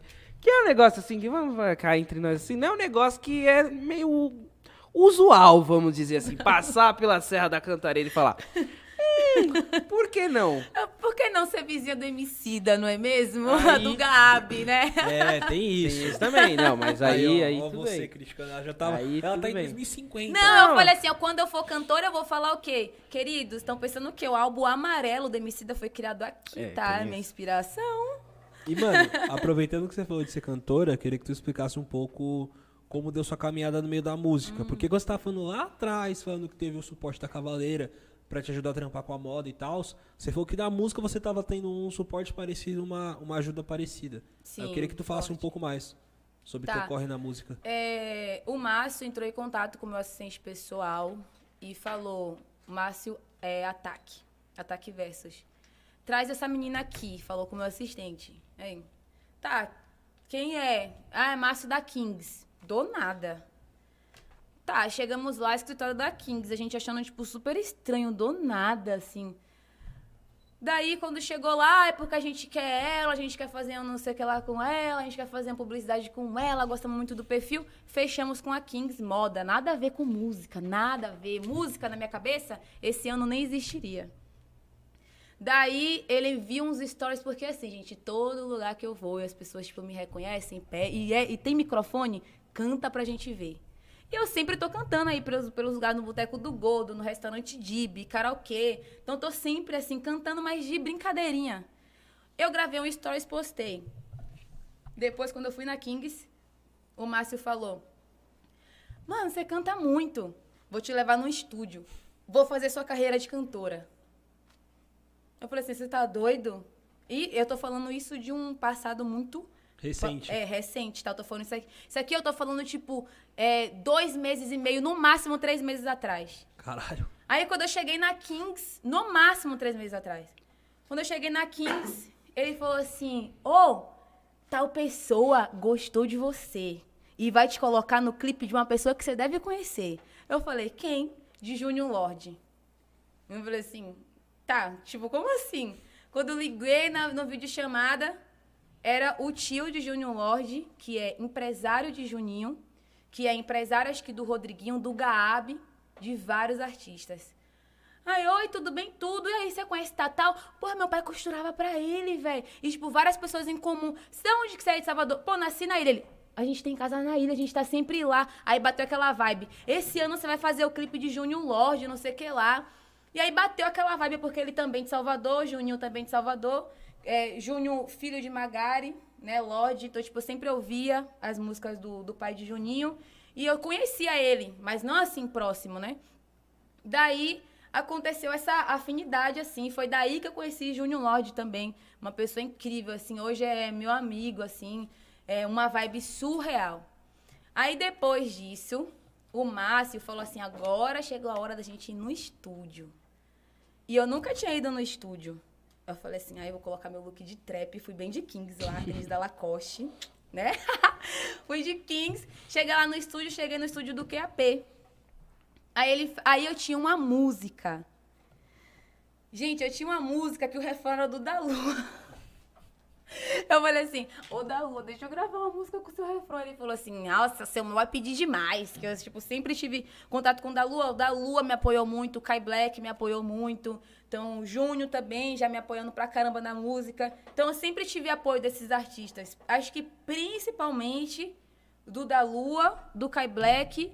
Assim, o Júnior teve bem. Ele ainda é mais presente de todos. O Ale, a gente conversa assim às vezes, ele tá sempre ali. Então, são, assim, artistas muito fortes no mundo do trap que sempre me deram a maior atenção, assim, tipo, maior atenção mesmo. Aí eu falei assim, caramba, velho, os meninos estão me dando suporte, contando a história deles e tudo mais. Aí eu falei assim, eu acho que é o trap mesmo. E escrevi uma, uma letra de trap. Cheguei no estúdio do QAP. Eu, QAP, não sabia de nada. Tipo, quem que é essa menina? O Márcio só me jogou lá no estúdio. Canta aí, eu comecei. Aí na hora que o QAP botou o trap, tipo, a gente gravou na hora, o QAP falou assim, Márcio, você gosta disso? Aí o Márcio cruzou o braço e falou assim, ó. Eu falei que ela tem que ser pop. Aí o, o QAP falou, mano, isso aqui tá sangrando meu ouvido.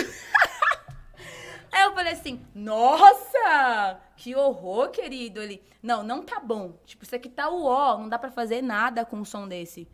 Aí a gente sentou, todo mundo respirou fundo, tipo, nunca tinha me ouvido cantar nem nada.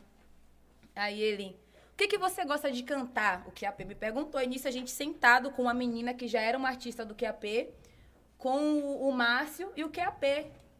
O que, que você gosta de cantar? Aí eu falei assim, ah, eu gosto de cantar a Isa. Qual música dela você gosta de cantar? Aí eu falei, tipo, aquela, me pede... Ele, você vai cantar essa pra gente? Eu falei assim, é. É alta pra caramba. Eu falei assim, tá. A Isa canta pra caramba. Eu falei assim, tá. Você vai saber fazer o negócio? Aí eu, vou. Tem certeza? Eu falei assim, melhor que ela. Aí ele, então canta pra gente ver. Aí eu comecei. Me pede pelo caminho. Só isso aqui. Vamos gravar agora. A gente começou, aí a gente gravou um cover da Isa. Aí, pronto, aí começou a minha trajetória com o QAP. Foi daí. E aí, nisso, o urso me vendo pelos stories, me acompanhando pelos stories. Ah, vim aqui na Cave, você cola em tudo quanto é estúdio, não, não cola aqui. Aí, pronto. Aí começou as produtoras. Eu, sei lá, eu não sei o que, é que acontece. Uma parece que vai puxando a outra, sabe? Aí, enfim, é, acho que seria basicamente isso. E aí você já respondeu aqui que perguntaram se você já compôs a sua primeira música, que foi a música lá que você escreveu eu lá. Eu compus um álbum, gente. Entendeu? Peraí, quanto tempo você demorou pra compor um álbum? Há um mês teve alguma, peraí, teve alguma não, coisa que você tentou trampar e não conseguiu? Tipo, algo, pô, tem que melhorar nisso? Na verdade, o álbum ele não tá pronto. Eu tô com, tipo assim, eu tenho, tenho várias músicas, eu quero ter sete músicas, na verdade. Eu não me dou bem com o número ímpar. Só que a sétima música vai ser uma pessoa que vai cantar, que não, eu não vou entrar nem como um feat nessa música. Eu quero que essa pessoa cante essa última faixa e a minha faixa vai parar na sexta música. Esse álbum, ele é inspirado 100% no que eu vivo em relação à minha vida amorosa, assim. E vai ser e é esse cara que tá me ajudando a compor essas músicas. Então assim, pô, eu, eu tô com muitas músicas, muitos temas, muita coisa boa que, que dá para lançar em fevereiro, tipo com um clipe. Assim, eu garanto que eu consigo entregar um material, lógico, nada tipo assim, nossa, Ludmilla, mas assim, eu consigo entregar um clipe legal, consigo entregar um álbum legal, músicas 100% profissionais e boas, só que eu tô tendo suporte 100% dessa pessoa, sabe? Que é um trapper que assim, eu sou fã desse cara e é ele que tá me ajudando. Então, não é que, tipo, nossa, ela. Não, é, principalmente os flows. A grande maioria dos flows das minhas músicas é desse rapaz. E as letras são minhas, mas assim, eu tenho várias composições que a gente já fez, tipo, indo pra praia, que a gente fez, tipo, aleatoriamente. A gente só vai gravando aqui e tal, e é ele que me ajuda. Então, assim, esse álbum não é só eu. Por mais que tenha várias músicas solo minha, não sou eu, é eu e ele. Então, assim, são duas pessoas no meu álbum. Porra, chave. Aguardem. E aí, uma, aqui, pense em algum feat com quem? Ah, penso. Óbvio! Tem o feat com esse rapaz que eu tô falando pra vocês, que eu não posso falar quem é. é um feat com o Levi Menezes já, que tá pronto. Tá pronto, a gente fez, esqueci até o nome do estúdio que a gente gravou, mas tipo a música, na verdade eu nem sei se essa música vai pro meu álbum ou se vai para algum clipe dele. Mas o Levi Menezes, tipo, comandou 100% essa letra não é minha dele, mas eu quero puxar essa música pro meu álbum.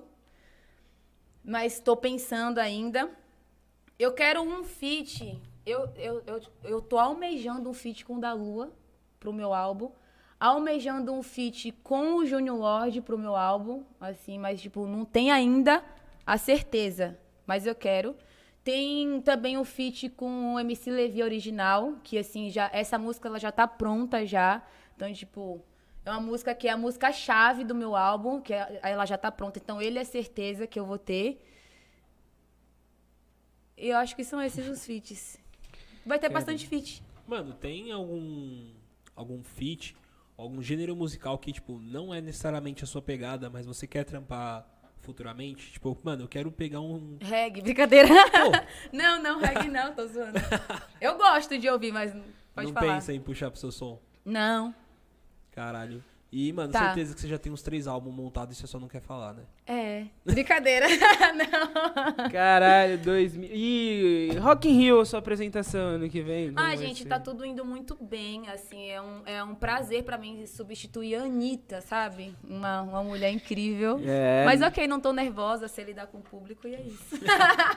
pessoa negra por pessoa negra, beijo ali. E, mano, caralho, muito louco esse. esse. Esse. Por que você tá dando risada? Tô rindo. Você tá olhando pra mim rindo? É. eu perdi o fio da meada. É. Não, eu. Oi? Ah, tá. O que que tá acontecendo? É, não, então, tipo. Histeria É, coletiva. Histeria coletiva. Esse, esse bagulho, mano, porque no começo ah, do pod você falou do, da música, né? Que a música sempre teve ali É. e tal, e você teve que, que deixar isso meio que de lado muito cedo também. Tudo sempre muito cedo também. E como é pra você agora é, retomar esse caminho, mesmo que você falou que, tipo. Difícil. É, então, tem esse bagulho, mas é, no quesito sonho, assim, tá ligado? Tipo, caralho, tô trabalhando com música. Como isso é pra você, tá ligado? Tipo. Cara, quando eu ouvi meu primeiro som pronto, que pro QAP ele nem tá pronto, porque ele falou assim, vai pro meu estúdio semana que vem, porque a gente vai refazer toda essa música, assim. Então, assim, eu tô com a galera extremamente profissional, porque pra mim não tem um erro na música, e ele quer refazer todo o som. Pra mim, ter acesso a um estúdio, eu porque eu tenho noção de que muitas meninas querem cantar e não conseguem entrar no estúdio como o da Cave, como desse que eu fui. Eu esqueci totalmente o esse último estúdio que eu fui com o Levi Menezes, mas é tipo assim, a Ludmilla já gravou lá. É, é uma estrutura surreal. Surreal. Então, assim. É você. Mano, eu entrei com o pé na porta, sabe? Tipo assim, qual que é a probabilidade de, de, de eu, em um mês, já falar assim, não, eu consigo lançar um álbum em fevereiro e nos estúdios, tipo, gravar como um cara como QAP. De ter a noção que se eu ligar pro Urso agora, eu tenho apoio do cara. Sabe? Então, pra mim, a minha ficha, ela não caiu ainda. Ela não caiu. E eu que produzo todo o roteiro. Eu tenho um suporte de um rapaz que faz roteiros de clipe, mas eu gosto de estar envolvida em todos os meus clipes que eu tô produzindo, eu gosto de, de já ter já a visão certinha dos meus clipes. Então, a minha ficha, na verdade, em relação à música, ela não caiu ainda. Não. Ah, falou assim, ó, assessoria ba babona aqui. E o Levi mandou foguinho. Um beijo pro Levi, que teve aqui semana passada. se eu Beijo, não querido. Bati com a minha Assisti, cabeça. cara, é um cara muito engraçado, né? Fala sério. Levi é sensacional. Eu gosto Ele muito é. do Levi. Eu também. E dia 17 do mês que vem tem o Dia das Crianças na Quebrada do Levi, que é Taipas, não é? Taipas. que Taipas. tudo. E vai ter baile lá e eu vou Sigam o Levi, gente, que vai Boa. ter feat comigo. lá pra dar risada do Levi. E, É. e aí, o Levi também. E aí, Levi, você está me devendo garrafas de uísque. Só verdade. Gente, Essa dívida tá tem que ser muitas. cobrada. Só Tá joguei aqui, já que tá a gente já acompanhando. pode lançar uma música chamada Whisky. Aí, ó. A do Naldo Beni era como? Mas ela, é, ela só pensou nessa música porque ela já tem uma, uma parceria, tipo, pensada com o Whisky, que a Johnny Walker chamou ela pra Mas ser a garota a propaganda. maioria das minhas ah, músicas são pensadas nisso. E- Eu tenho uma e- música chamada Skull Beats que eu pretendo é, entrar em contato pra ver se eu consigo fechar alguma coisa. Olha que Caralho. mente... Você tá em 2050. É que é minha bebida favorita. Aí esse rapaz que me ajudou a produzir essa música falou: qual que é a sua bebida favorita? Eu falei: meu paladar é muito. Tipo assim, não. Restrito? Eu, não, eu, tipo assim, eu gosto de bebidas como Skull Beats. Se eu for no Terraço Itália, eu, é isso que vocês têm? Não. Então é, é aquilo. Ah, Skull Beats, então vamos fazer. Aí eu já tô já vendo, eu vou falar com a minha assessora, tipo, vamos tentar fechar alguma coisa com eles. É, eu falo dos looks que eu visto. Então, tipo assim, hoje eu sou uma Splash Girl, tem música minha que fala sobre a Splash, que a Splash vai me vestir. E a Splash veste Ludmilla, Anitta, é outro nível. Então, como eu faço parte desse time, que é extremamente importante no mercado da moda, eles vão entrar comigo também no- na música. Então, eu já tenho um suporte, tipo assim, se eu não ganhar dinheiro com a visualização, eu vou ganhar com o marketing que eu vou trazer dentro da música, porque as marcas vão pagar pra eu vestir aquilo no clipe. É basicamente Só isso. uma pergunta. Onde eu compro o seu, a sua videoaula? Seu web curso? É, pô, tá, mentoria. Ah, é, sério, que O próximo podcast será pago, tá, queridos? uma, uma mentoria assim, ó. Esse, cur, esse curso aqui tem muito coach aí que não, não consegue passar essa visão. Entendeu? Simples, se não ganhar dinheiro de uma forma, ganha de outra. Caralho. E, mano, no- na sua caminhada, onde você viu que você tava caminhando certo?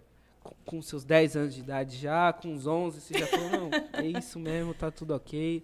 Quando você, come- tipo, falou, porra...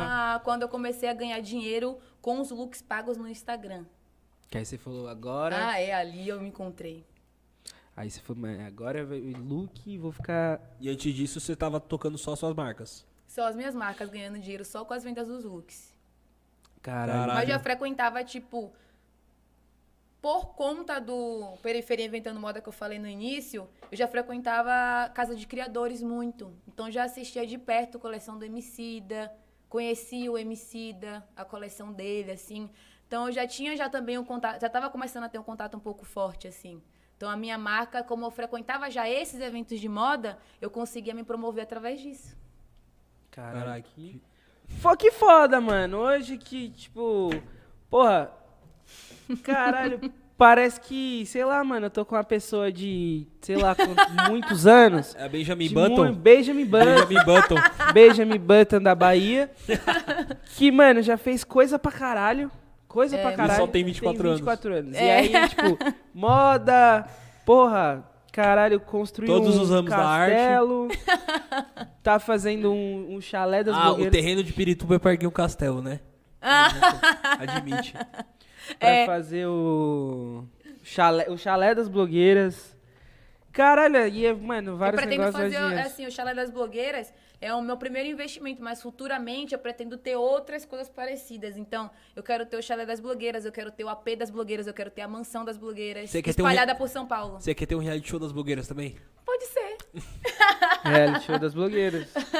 Eu quero ter alguns outros investimentos, assim. Caralho, que chave. Não só pra me garantir financeiramente, mas porque também eu gosto. Porque eu gosto, assim, de locações pra fotos. Caralho, que bagulho foda. E é da hora que você pegou do de um bagulho que você já tinha ali- da sua família, né? As estruturas, as experiências do- dos seus pais. Trouxe pra você e conseguiu fazer isso também. Nossa, virar um dinheiro pra vocês ali, de um começo muito, muito difícil, de muita luta, acredito que é muita luta também até hoje, apesar de você ter 70 mil assessores. Se quiser mandar um assessor pra cá, às vezes que às vezes eu tô.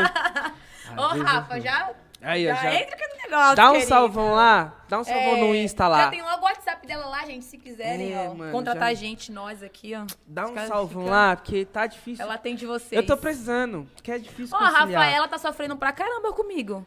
Ah, eu- por- Porque com a música, é assim, eu tô com a cabeça pilhada. Então, às vezes, foge um lookzinho ali que eu esqueço de fotografar. A Rafaela, Sandra, não faz isso comigo. Aí eu, eu choro, eu falo, Rafa, não sei o quê, nossa. Então, assim, é é uma assessora pra mim, que pra mim é ótima, porque ela me dá. É, a assessoria dela também, ela dá um suporte emocional muito bom Ela pra é um mim. norte na sua vida. Ela, pra mim, é, E tipo... como ela entrou na tua vida? Ah, ela me achou no Instagram. Achou e deu match, vocês É, falou, você mano. quer ser a minha blogueira? Eu falei assim, bora. Você Fui. quer ser minha assessora? É, bora. Caralho, foi assim, deu super certo, mas vocês estão há um, um bom tempo já. Não, há menos de um ano. Ah, por E ela da faz o pandemia. meu, o meu trabalho andar totalmente. Tipo assim, se hoje não fosse ela fechando com essas marcas e eu estando na música, eu não sei, sinceramente, tipo assim, como que eu faria isso, porque eu fico muito sobrecarregada.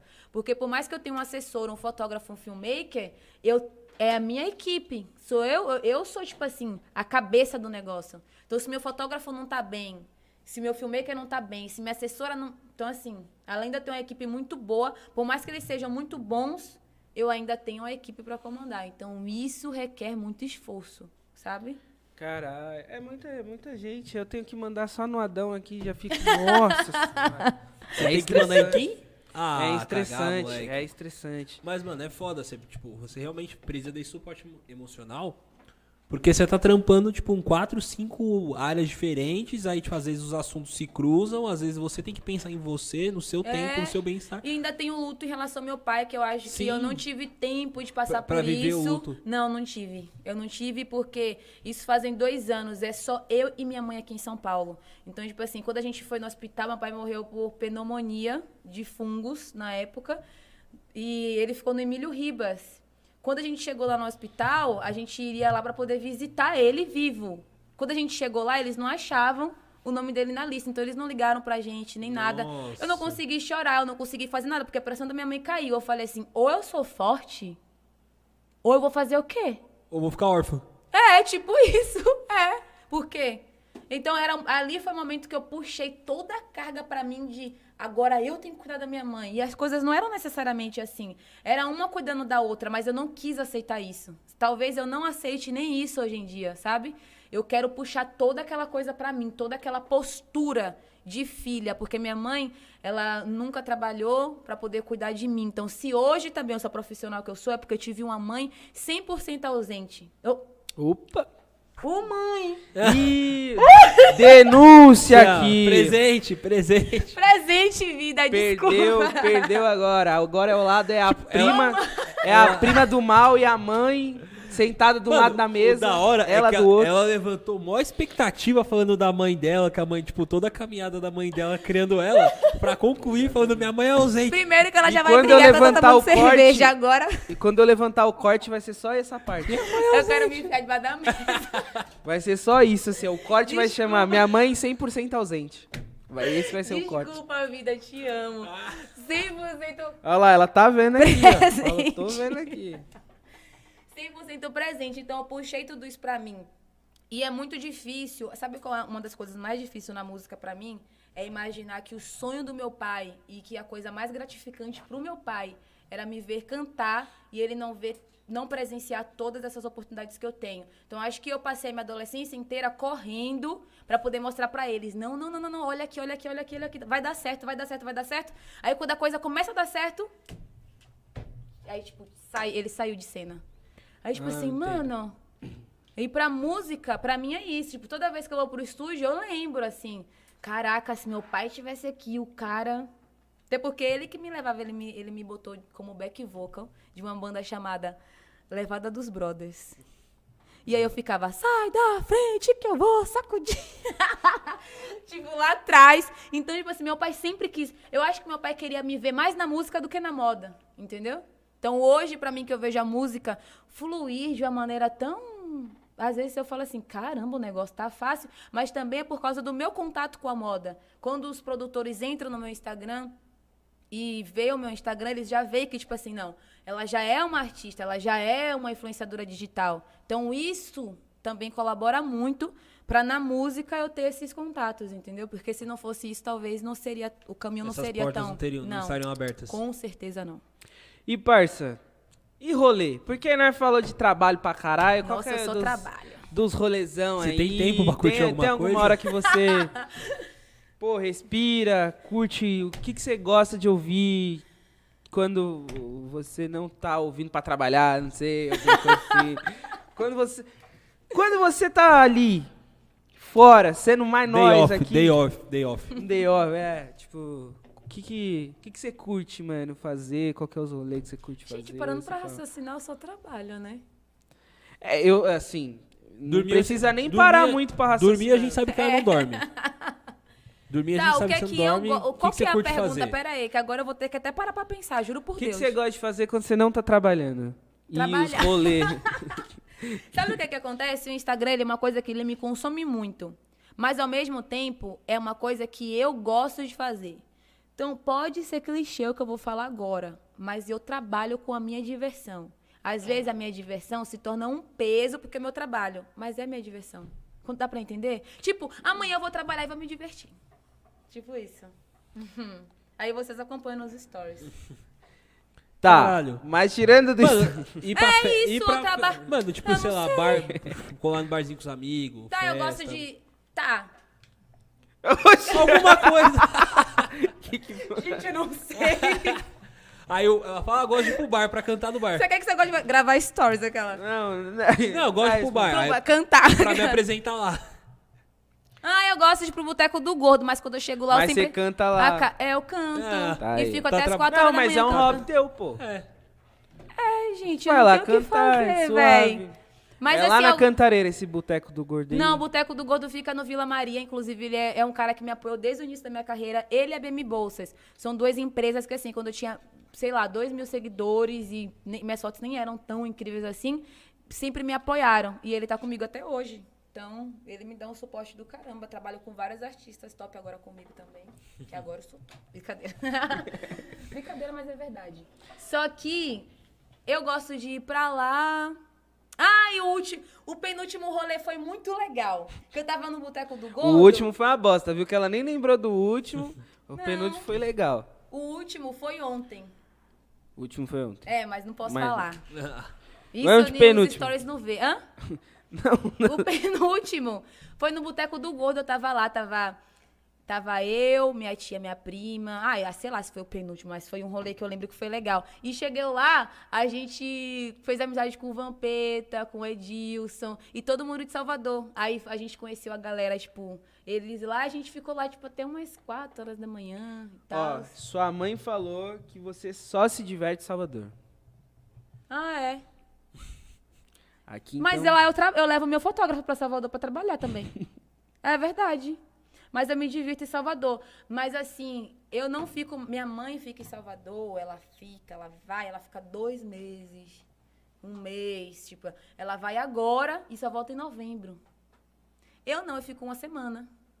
Aí, três dias eu separo para trabalho, porque eu tenho muitos parceiros lá também, então tenho que me dedicar a eles. Levo algumas marcas aqui de São Paulo para fotografar verão. E vou. Aí eu curto os restaurantezinhos, que na época eu não podia ir para um Fera Palace. Aí eu aproveito, vou lá. rasgar dinheiro nos restaurantes chiques, que só vai gringo, gente branca. Esse Vera Palace é o quê? Tipo, Ah, restaurante é do um, quê? é um. O Fera Palace é um hotel que, a- que os artistas tudo ficam lá. Só que ele também é um restaurante e também você pode tomar café da manhã lá.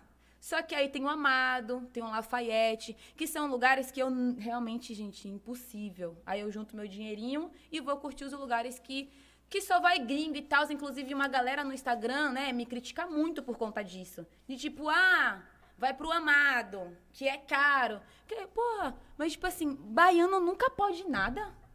Sabe, preto nunca pode nada. Aí você chega lá, só tem paulista e gringo. Ah, mas eu chego pra botar ordem. Se for 1% de ordem, eu vou chegar pra botar. E é o que eu faço. Eu também tenho direito. Eu sou daqui. Eu moro, da, eu moro aqui. E eu tenho direito de usufruir o que minha cidade tem a oferecer pra mim. Mas sempre fico na Boa Vista do Lobato, que é a favela onde eu cresci, que eu sou completamente apaixonada. E sempre vou no Leleco. Porque Leleco, lá a gente vende uns lanches muito top. E que, tipo assim, é. O X-Egg é 4 reais. E Ah. é gigante. Meu Deus do céu. Aí eu levo todas as meninas que me seguem no Instagram. Levo minha prima, Tem, levo minha família tipo, e pago pra todo mundo. Aqueles encontros, você faz aquele bagulho Encontro de fã? É, tipo, encontro Ah, de faço por quê? É tipo assim, ó. Lá na Boa Vista do Lobato, a maioria das minhas seguidoras são da Boa Vista mesmo. São da Boa Vista do Lobato. E então a galera vai tudo pra casa da minha avó.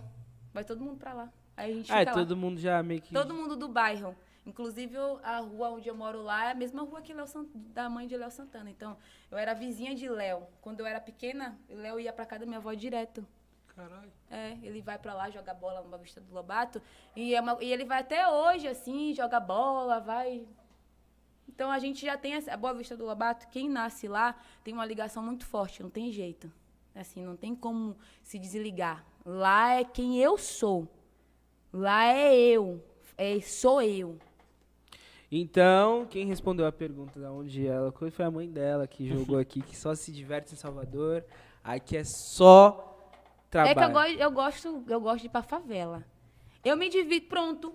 Eu me divirto indo pra favela. Que aí eu chego aqui em São Paulo, vamos pra favela, vamos. Chega aqui, nem é. Como assim não é? Não é. Que é assim. As favelas aqui de São Paulo é como se fosse bairro chique em Salvador. Tipo assim, ó, São Miguel Paulista, pra minha tia, aquilo é um bairro mais chique. Não é uma favela. Porque as Ah. favelas lá, vou dar uma suposição, é estilo Paraisópolis. Tipo assim, a, a Boa Vista do Lobato é como se fosse Paraisópolis. Então, uma rua plana, como Vila Mara, que tem mercado, tem aquela coisa, tudo aquela coisa acessível. Bairro de. É boy, bairro de boy, Boy. pra minha tia. Jardim Romano, pra minha tia. Nossa, tá chique, hein, Vocês têm uma avenida, Romano, linha- hein? você tem uma avenida reta aqui, o mercado Aí, se esquina. eu levar ela em Paraisópolis, aí ela vai entender que aí ali sim pra gente é um lugar. Paraisópolis pra mim é um lugar que eu me identifico, por exemplo. Porque Pronto, remete é de isso, onde acho você que- veio. É. E eu- es- acho que são os lugares que eu me divirto. Pô, eu gosto de ir pra restaurante, gosto de ir pra cafeteria. Quer me, quer me fazer feliz? Me leva pra tomar um cafezinho. Mas assim, a maioria das minhas vibes é sempre fugir. Porque o Instagram, ele me proporciona muito esse luxo, luxo, tal, um carro e não. Que aí, na maioria das vezes, quando eu quero me divertir, eu quero, tipo, mano, é chinelo e é isso, sabe? E- só que aqui em São Paulo não tem essas favelas pra fazer isso. Aí eu prefiro Salvador. Acho que é isso que a mãe tá querendo dizer. Você fica mais à vontade. Lá. tals. Que as favelas lá são melhores do que as daqui. Olha, vamos Opa. fazer aqui agora o do Lobato? G10 das favelas, aí vamos fazer o levantamento de Vamos quais... ver, querido, quem vai ser melhor. A Fê tem que fazer o review do baile de lá. É, isso, a Fernanda é braba, a Fernanda é uma mina que colou aqui, que ela é, mano, a expert de baile funk em São todos Paulo. os baile, tipo, E aí, escreveu um artigo tudo! sobre. Qual que é o rolê? Qual que a Fê, ela é tão braba que ela, tipo, sei lá, tá na Zona Sul. Ela olha pra um mano, pra uma mina, aí ele vê como tá, ela vê como tá vestido e fala, você é da Zona Leste. Caraca. Caralho, como você sabe, mano? Pela sua roupa você é da Zona Leste. E assim ela consegue mapear no baile quem é de qual zona de São Paulo. preciso e aí, tipo, ela. você é do. Ela fala, tipo, mano, o maluco é do baile tal, aquele é, é da onde tem aquele baile. Ela consegue aí ela- mapear tudo. Aí ela fez um artigo sobre isso pro portal da Condizila. Que tudo! Sim, Tá dentro. Já gostei de você, Ela querida. tem que colar pra fazer os reviews dos bailes da Bahia. Não, ela tem que fazer comigo uma tour aí por São Paulo que eu tô precisando. É a Fiela, mano. Ela aí é, sim vai o negócio vai ela ser. é a braba da. Ela é, do- o, ela é o Wikipédia dos bailes, cara. ela manja. E, mano, a gente já tá chegando nos finalmente. Que pena. E a gente sempre tem três perguntas. Ai, São três perguntas, né? É, um- uma sua, uma minha e uma da Sabina. Isso, Sabina, a da tá? Sabina, é, ela sempre pergunta suas referências. E aí, tipo, é referência da vida, não só de, de trabalho e tal, mas, tipo, família, amigo. as referências que- as pessoas que te norteiam, tá ligado? Na, na sua vida ali, o que, que você tem as- como base, como referência, enfim. Ah, minha mãe, minha tia, que é uma pessoa que. É, ela, sim, no meio de tudo aquilo na, na minha adolescência, na minha infância, me apoiou pra caramba. Então, acho que ela. Maria Eduarda, ela fala que eu sou uma, uma inspiração pra ela, mas ela acaba sendo minha inspiração também, porque eu me vejo muito nela. Essa é a sua. Minha prima, Prima. menorzinha. Eu achei que você ia falar da sua outra prima. Não, esqueçam ela. É, acho que essas três pessoas.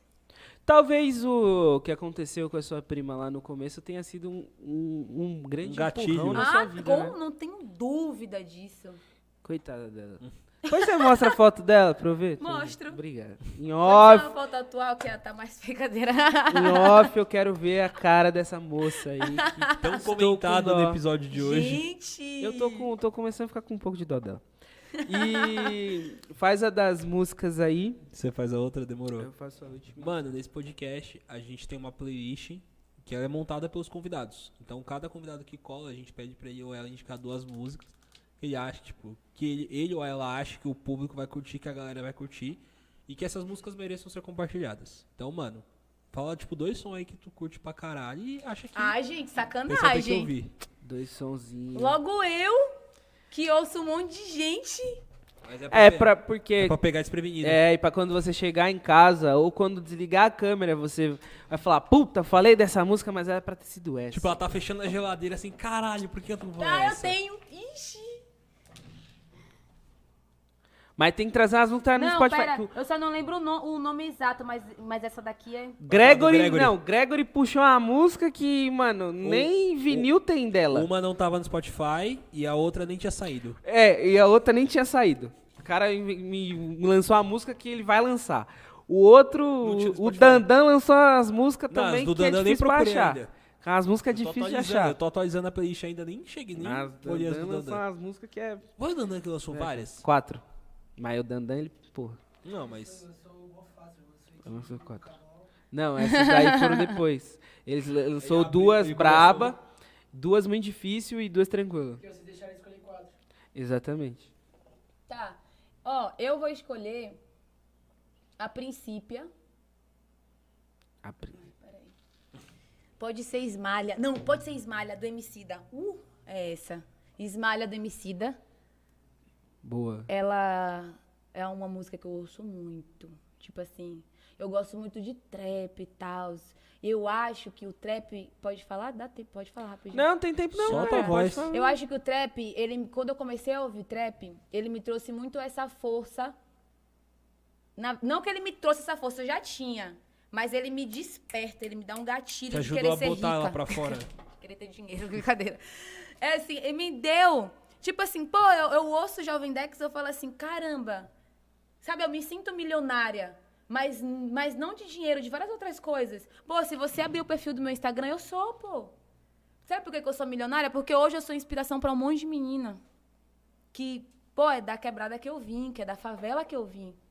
Então isso pra mim me torna muito milionária, igual ele é. E eu acho que independente do Jovem Dex ter muito dinheiro ou não ter, do Alê ter ou não ter, eles já são também, porque se eles são a minha inspiração hoje pra poder querer trabalhar, pra poder ter o meu corre em um lugar tão distante da Bahia, isso torna eles também foda pra caramba. Eu aposto que esse impacto não é só em mim, é em várias outras pessoas do. Eu falo, foco muito nessa coisa do Nordeste porque é difícil pra gente estar aqui, não é fácil, sabe?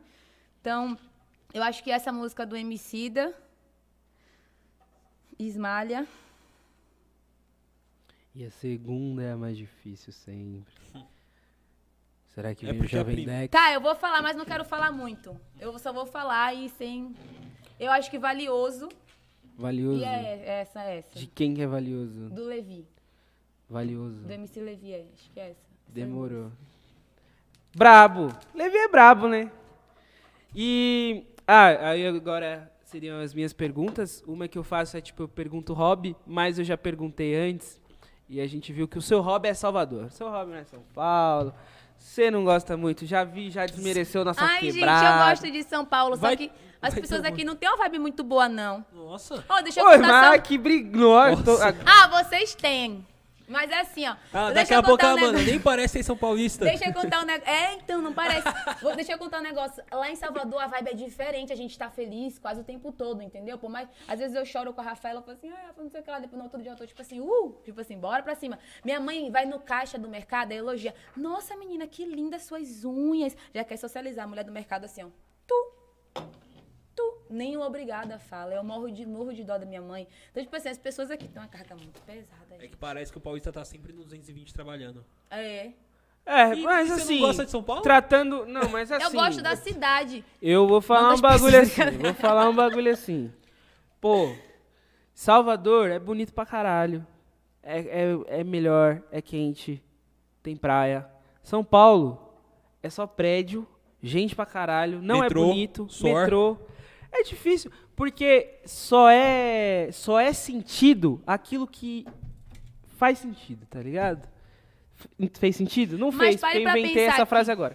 Mas pare pra Mas é isso, raciocinar que a gente sofre pra caramba, porque a gente tem a beleza, a estrutura da natureza, da vibe que. Eu vou chamar de natureza. Da cidade, sabe? Que a, do que a cidade proporciona, mas a gente não tem a felicidade do emprego. Do respeito, de toda aquela coisa. Então, tipo assim, é um povo também que é muito sofredor. Não, sim, não. Eu tô fal... É que eu tô falando das coisas do, do ambiente em si, tá ligado? Tipo, Mas, do mas dá pra ambiente ser si. feliz aqui. Ô, gente, Avenida Paulista eu acho bonito. Dá pra ser feliz na Paulista. Mano, colar na É Paulista. que é prédio, mano. Não, é que colar na É que eu Paulista. não sou daqui, então eu Tipo, acabo achando não. legal. Tipo, num domingo assim, você não tá fazendo pão. Tipo, Mas é prédio, parça. Mas é o que nós tem. Exatamente. Eu acho que o É, sei ambiente. lá, não sei explicar. O ambiente de São Paulo, ele faz com que as pessoas não Sejam, sejam. é, tudo assim. bem, eu entendo. Ó, É gente. foda-se. É, isso, É, eu mano. entendo vocês. Ela, São Paulo é isso, mano. Mas tenham, tipo, tenham um mano, pouco, tenham um pouco mais de paciência. São Paulo é o bagulho que os caras, tipo, mano, sem tempo, irmão. O que, que tá você tinha ligado? perguntado? Nem lembro mais. Mas então, era do hobby que eu Hobby, Mas certo. aí já tá respondido. Um sonho. Ixi. É, Um sonho. Fala um sonho que você tem aí na sua vida. Tipo, mano, sonho material ou o quê? Um sonho? que- É, Logo eu. qualquer. Pode falar, pode falar vários. Ah, eu acho que hoje um sonho é conseguir cumprir todos os meus objetivos e minha mãe conseguir presenciar isso, porque isso é uma das coisas que fazem, me fazem falta em relação ao meu pai, muito a ponto de me deixar triste mesmo assim. É é até difícil pra mim expor vulnerabilidades, porque no Instagram a gente tem que estar assim o tempo todo bem, sabe? Tem Pra não fazer uma imagem Tem, de, tem de impecável, de perfeitinho. E, mano, às vezes você tá destruído, você não tá com É, saco. mas eu acho importante a gente falar sobre isso também, que nem sempre é assim, sabe? Então acho que ver a minha mãe, ver que, tipo assim, a minha mãe tá visualizando tudo isso e que ela tá comigo ali vendo os meus sonhos. é, construir a minha casa, construir a minha casa. E ultimamente eu acho que eu tenho o sonho, tipo assim, de ser mãe um pouco mais cedo do que eu imaginei. Acho que esses três. É. É que o mais cedo, pra, assim, tratando de você, me espanta o mais cedo. Porque é uma pessoa que começou a trabalhar com 10 anos de idade. Ser mãe que dia? Amanhã. não ser mãe com 24 anos, eu já acho que já passou muito. Entendeu? Ela fala, não, mas Por que eu tô, não? eu planejo ser Embasado mãe no- com 25. Embasado no. no Não, 25 ano que vem tá doido? Não dá pra embasa- recomendar isso assim embasado cedo, no não. muito cedo que vou. Aí, eu falo, pô. então eu acho que não, não, não tá tão cedo assim. Mas ver a minha mãe me vendo realizar é, tanto os meus sonhos com a moda, tanto os meus sonhos com a música. Esse seria o primeiraço, assim. E um medo. Encontrei isso na internet. Primeiro Asus. Primeiro aço. Obrigado, Siri. Siri tá Obrigada, aí. baby. Você é tão inteligente. Viu? Compensou comprar você. Um medo, Uhum. ficar sozinha. Ficar sozinha. É, eu acho que hoje eu tô começando a conseguir praticar solitude de uma maneira mais leve agora. Mas eu morro, como é só eu, minha mãe aqui em São Paulo, e tem essa questão do meu pai também, eu tenho medo de, tipo assim, pô, aconteceu alguma coisa com minha mãe, acabou eu. Tipo assim, então acho que ficar sozinha é o meu maior medo. Sua mãe é sua Base. base É. ali. Isso. Eu tenho morro de Braba. medo de ficar sozinha. É. Vou até mandar um beijo aqui pra dona Lucia Araújo, então, que participou aqui do chat, deu risada pra caralho. Falou. Falou cerveja, né? Que você falou que ela tava acho que, bebendo cerveja. um É, e minha mãe? É Budweiser. Ela tá de olho e provavelmente é uma mulher incrível do Ah, caralho. com certeza. pra. Pra, mano, pô, ter uma filha sensacional dessa que é uma mina, mano, Obrigada. você é muito pra frente. Queria muito agradecer, tá ligado? Obrigada você. por ter colado. Você, tipo, vou até ler uma mensagem aqui que mandou, que é Mallory. Acho que eu falei certo, hein? Deusa, Deusa de Ébano, que entrevista maravilhosa, que vo- você sempre nos surpreendendo, apesar de tão jovem, com tanta sabedoria. Que orgulho conhecer alguém como você, tão incrível e determinada. Ah, Que é tipo, obrigada. pô, é uma história mil grau de verdade. E você, real, mano, é muito nova, tá ligado? E, e já tá numa correria do caralho. E é uma mina que veio realmente, mano, de baixo, pá. E, pô, passou por vários bagulho, xenofobia na escola, o caralho é quatro. E, mano, pô, 24 anos, viado. Tá maluco? Não, ela vai escrever, Pô, uma, ela vai escrever uma autobiografia com 26. É, pô. De pô. best-seller. Ai, ia ser legal. Eu amaria. Meu Deus do céu, descansa nunca. Tem que dormir um pouco às vezes. Ela não dorme, ela Ah, descansa. ultimamente eu tô descansando. E, mano, é, antes da gente terminar, tem alguma. Qual o próximo passo? Tem alguma área que você não trampou ainda que você tá querendo migrar? Fazer um trampo em algum meio que você ainda não fez? Mais trabalho? Não, é, ela é viciada em trabalho, Ah, então eu imagina tenho. que ela... Viciado em trabalho. Eu tenho, mas não ousaria fazer isso. Mas talvez é uma pergunta muito interessante, porque talvez eu fique mais velha e pense, tipo, eu deveria ter, mas é muita Mas coisa. você não quer, não quer falar. Ah, quero. Talvez eu seja. É porque eu sou. Não. Eu pensei, que ela, falar. eu pensei que ela não queria falar. É que, ó, ah, você quer suave. apostar quanto depois da aula vai, vai, vai cortar e vai falar assim, você é muito otária. Mas assim, cara, uma coisa que eu faria, sem zoeira nenhuma, eu acho que eu seria policial. Deus me livre. Não, mas eu seria, mas tipo assim, desculpa mãe, mas eu seria daquelas filhas da puta, assim, só é botar só gente branca. Gente, não pode falar isso não, né? Pode? Não, pode. Não, eu acho que eu faria. O que acontece? Sabe por que, que eu não faço? Porque eu, fa- eu, eu entraria pra fazer uma coisa diferente. Eu entraria pra poder ter uma postura diferente, porque eu tenho tanta raiva, sabe? Outro dia eu tava indo com com meu boy pra praia, a gente tava. Cara, nem lembro qual que foi o carro, mas era tipo o carraço blindado. Aí os caras chegaram, pararam o carro, revistaram o carro, tipo, de cabeça pra baixo. E eu não fico calada. Eu falo, tipo assim, mano, por quê? Por quê? Sempre a gente, por quê? E tipo assim, o cara, eu falo, mano, se eu estivesse com esse uniforme, eu iria fazer a coisa acontecer. Mas na verdade eu não iria fazer a coisa acontecer, eu iria morrer. Essa é a verdade. Então, assim, eu quero entrar pra fazer algo que a corporação nunca vai deixar eu ir pra frente. E vai acontecer o que acontece com todo preto que tenta mudar algo, até consegue deixar o legado, até consegue deixar a história, mas a vida acaba sendo interrompida por uma mudança que quer fazer. Então, eu entraria justamente para poder parar de ver os nossos sendo tão humilhada por eles. Eu, Então, acho que é isso. Eu tava estudando pra ser delegado, né? E. Se eu, um dia eu, eu for delegado, fique você aí ciente que eu vou forjar droga só em Playboy. É, então, isso- era, isso que eu, era isso que eu queria falar, mas, gente, eu Essa é fiquei minha- meio assim, né? Tipo, será que Essa pode? é a minha meta Mas de é delegado. crime. e eu passaria no concurso, Mas mas isso aí- o concurso não saiu. Isso mas aí não é crime, é reparação histórica. Repara essa Não, história. com certeza. Talvez, tipo assim, fazer várias blitz, só prender gente branca, colocar no camburão e deixar Só lá duas horas. só aprender- Era tipo isso. só aprender Gente, BMW, imagina, Porsche. Ó, toda de policial, só botando só gente branca no camburão. Só pra poder... Só pra eles sentirem, sabe? Eu, É. Sabe qual que é a verdade? Eu estudaria pra me vingar.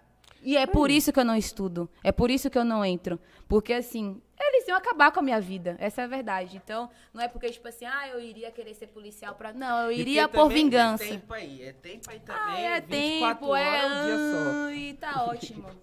Mas aí, mano, muito obrigado de verdade por você ter colado. Ó, Dona Luci, só fazer o churrascão que a gente vai aí sim na cantareira aí, ó. Quer vai churrasco, cerveja. Churrasco, cerveja, nós cola fácil. E, mano, muito obrigado. Obrigado, Adãozinho, que tá do meu lado. Obrigado, produção, sempre presente, sempre linda, maravilhosa. Quer dar um, um recadinho pra, pra alguém, pra Tá alguma minha prima? coisa?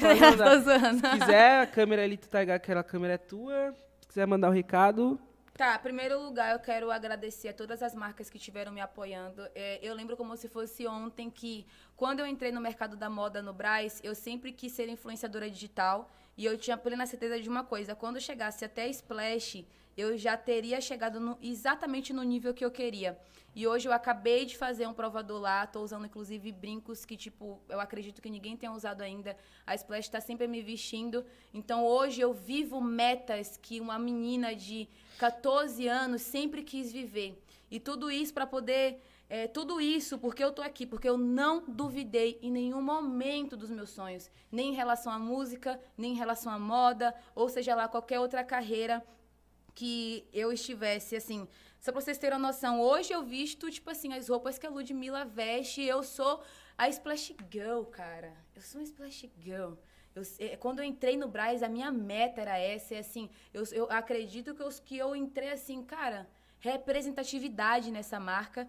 Quero agradecer também a BM Bolsas, porque é uma marca também que sempre acreditou em mim, que está comigo até hoje. Ao Boteco do Gordo, a Kings, que entrou comigo nessa agora. E a todo mundo que fez parte da minha trajetória, sabe? Porque isso é muito importante. E para vocês que estão me apoiando em relação à música, todos vocês, a você que criou meu flow, a você que só de me contar a, a sua história me inspira, eu não vou decepcionar vocês. Eu, eu como influenciadora digital, Tô falando de uma história mesmo profissional de ganhar dinheiro de três anos. E com a música, essa é a minha meta. Daqui a três anos eu vou estar contando histórias sensacionais em relação à música, porque eu vou me empenhar. Nem que o QAP se canse de mim, que eu tenho que ficar lá até as quatro e meia da manhã e ficando rouca, igual eu fiquei semana passada, eu vou me empenhar para fazer a coisa acontecer. Nem que eu tenha que praticar meu milagre da manhã e ter que acordar às 5 horas da manhã e madrugar todos os dias para poder fazer a coisa acontecer, eu vou fazer a coisa acontecer e eu não vou decepcionar nenhum de vocês, nenhuma de vocês que está aí na Boa Vista do Lobato. É, e eu quero agradecer muito, muito, muito de verdade a vocês que se inspiram em mim. Vocês vivem mandando mensagem dizendo que eu sou a inspiração de vocês, tantas meninas negras, né, que me titulam como Preta Patrícia. É, a coisa não é fácil, assim, ser uma preta Patrícia, não é fácil você chegar num restaurante como o Terraço Itália é bonito você ver os drinks pelos stories, mas só que é difícil você olhar, você ver o olhar de um garçom pra você, de um garçom pra você. Sabe? Até a moça que faxina no restaurante te olha torto. Então, sabe, é, é complicado. Então, se hoje eu tô numa Porsche, é, alugo mansão pra poder produzir conteúdo pra você que tá assistindo agora esse podcast, eu tenho que ter muito peito pra isso, porque os olhares das pessoas pra mim não é fácil, sabe? E também agora eu tô entrando num relacionamento onde também é muito complicado, porque eu sempre tive relacionamentos com homens brancos e agora tendo relacionamento com um homem negro, a coisa também não é simples, porque que nem eu falei pra vocês, a polícia nunca parou o carro de um homem branco que eu estava. E presenciar aquilo me dá muita revolta. Pra vocês meninas que estão sozinhas, que sempre quis sabe, ter um cara do seu lado, acredite, tipo, não fica viajando nessa história de que, ai, que não sei o que lá, realmente, cara, homem negro vacila pra caralho com a gente, coloca aí um monte de letra de música e não compre nem metade do que fala, de Fidelis, você é um desses caras, você me decepcionou pra caramba, tipo, muito, é, não foi nem um pouco realista do que você escreve nas suas letras, mas enfim, é, muito decepcionante, só que não desacredite nisso, sabe? Não, não desacredite. É isso que eu tô tentando dizer. Eu colocava toda a minha expectativa em cima de eu preciso estar com cara branco porque o homem negro não me assume. Não. Não, não, não, não, não, não. Eles estão querendo enfiar. É, é assim, é uma realidade? É uma realidade. Não tô falando que é uma mentira. Mas só que tem vários caras que estão mudando seus conceitos e que vão mudar a nossa história como mulheres negras. Então acredite, confie, para você que sofreu em outros relacionamentos, é, erga a sua cabeça e você vai encontrar o cara da sua vida, sabe? Não fica só acreditando que, ai, não sei o que lá, porque o cara tem que ser branco, o cara tem que ser. Não, tem vários homens negros aí que vai sofrer, mas vai te fazer feliz sabe? Então só acredita. E eu quero agradecer todos os artistas, todos os homens negros, inclusive, que a grande maioria dos homens que estão atrás da, da minha carreira na música são homens negros. Então é isso que eu estou falando. Eles vão revolucionar a história, eles vão ouvir meninas como a MC Sofia, eles vão revolucionar a nossa história. E eu quero agradecer a todos vocês que fizeram parte da minha carreira. Para você aí que está do outro lado e não tem ninguém que apoia você, nem seu pai, nem sua mãe, como eu tive, também confia, tá? É, tudo vai dar certo, tudo vai dar certo. Tô, você está aqui ouvindo uma pessoa que não tinha o que comer direito. E está nesse posicionamento aqui, com total autoridade, falando para você que tudo vai dar certo. Então, visualiza, ouve e tenha o seu lugar de fala. Nunca, nunca, nunca, nunca se cale. E muito obrigada por me ouvir. E a minha força são vocês. Meu álbum ele será lançado, é, acredito que em fevereiro. E eu espero que vocês curtam muito o meu som, porque fala muito sobre o que eu estou vivendo em relação ao meu coração. Então é uma coisa que eu vivo, não é um trap que fala só sobre coisas aleatórias, não. É conteúdo ó, psicológico para você que está do outro lado. Então, fevereiro vocês vão ouvir muito. Espero que você curta a Samela Araújo agora, não só na moda, mas na música também. E é isso. Daqui a três anos, querida, já vou ter dez álbuns lançados, tá? Um beijo. E esse último Boa salve noite. foi pra prima dela. é. Ó, querida. Tá? Cara, nem sei como terminar agora, depois dessa pedrada que ela lançou. Mano, eu vou terminar. Ah, e outra ah, isso aí, coisa. eu tenho que... Gente, é, a papila dela mandou esse spoke aqui pra gente. Eu jantei isso. Eu quero muito agradecer. Um parceiro maravilhoso, tá? Não é, isso aqui não é parceria paga, não. Tô falando que eu gosto de comer. Não, não, pode ir, pode ir, pode ir. Porque eu gosto de comer mesmo. Pode ir, pode ir. Gente, ó, sigam, vai estar lá no meu Instagram, tá bom? Tô jantando isso hoje. Se você quer comer uma coisinha da hora. Inclusive, o menino aqui é vegano. Aí, em vez de eu ter pego vegano, não. Peguei o negócio que tinha salmão. Mas tem também vegano. Delivery muito top. Me sigam no Instagram para mais publicidades, por favor, Rafaela. E é isso. Beijo. É isso, família. Já tá ligado daquele jeitão. Mano, curte o vídeo. Muito obrigado a você que tá acompanhando no ao vivo. Muito obrigado a você que acompanha sempre ali depois. É, não deixa de dar aquele gostei, de se inscrever. Segue todo mundo, segue a Sâmia, segue o Adão, segue a Sassá que não tá aqui. Me segue lá também, porque o Arrasta Pra Cima veio. Mas você, o Instagram resolveu tirar isso. É, Mas tudo bem. gente. Tudo bem, tudo bem, tudo Agora bem. todo mundo consegue postar o link, pelo menos. Foda-se. Eu não quero que todo mundo. Eu queria o meu arrasta pra Eu quero cima. arrastar pra China, meu amor. Exatamente. É isso, família. Muito obrigado. Fica ligado que esse é o É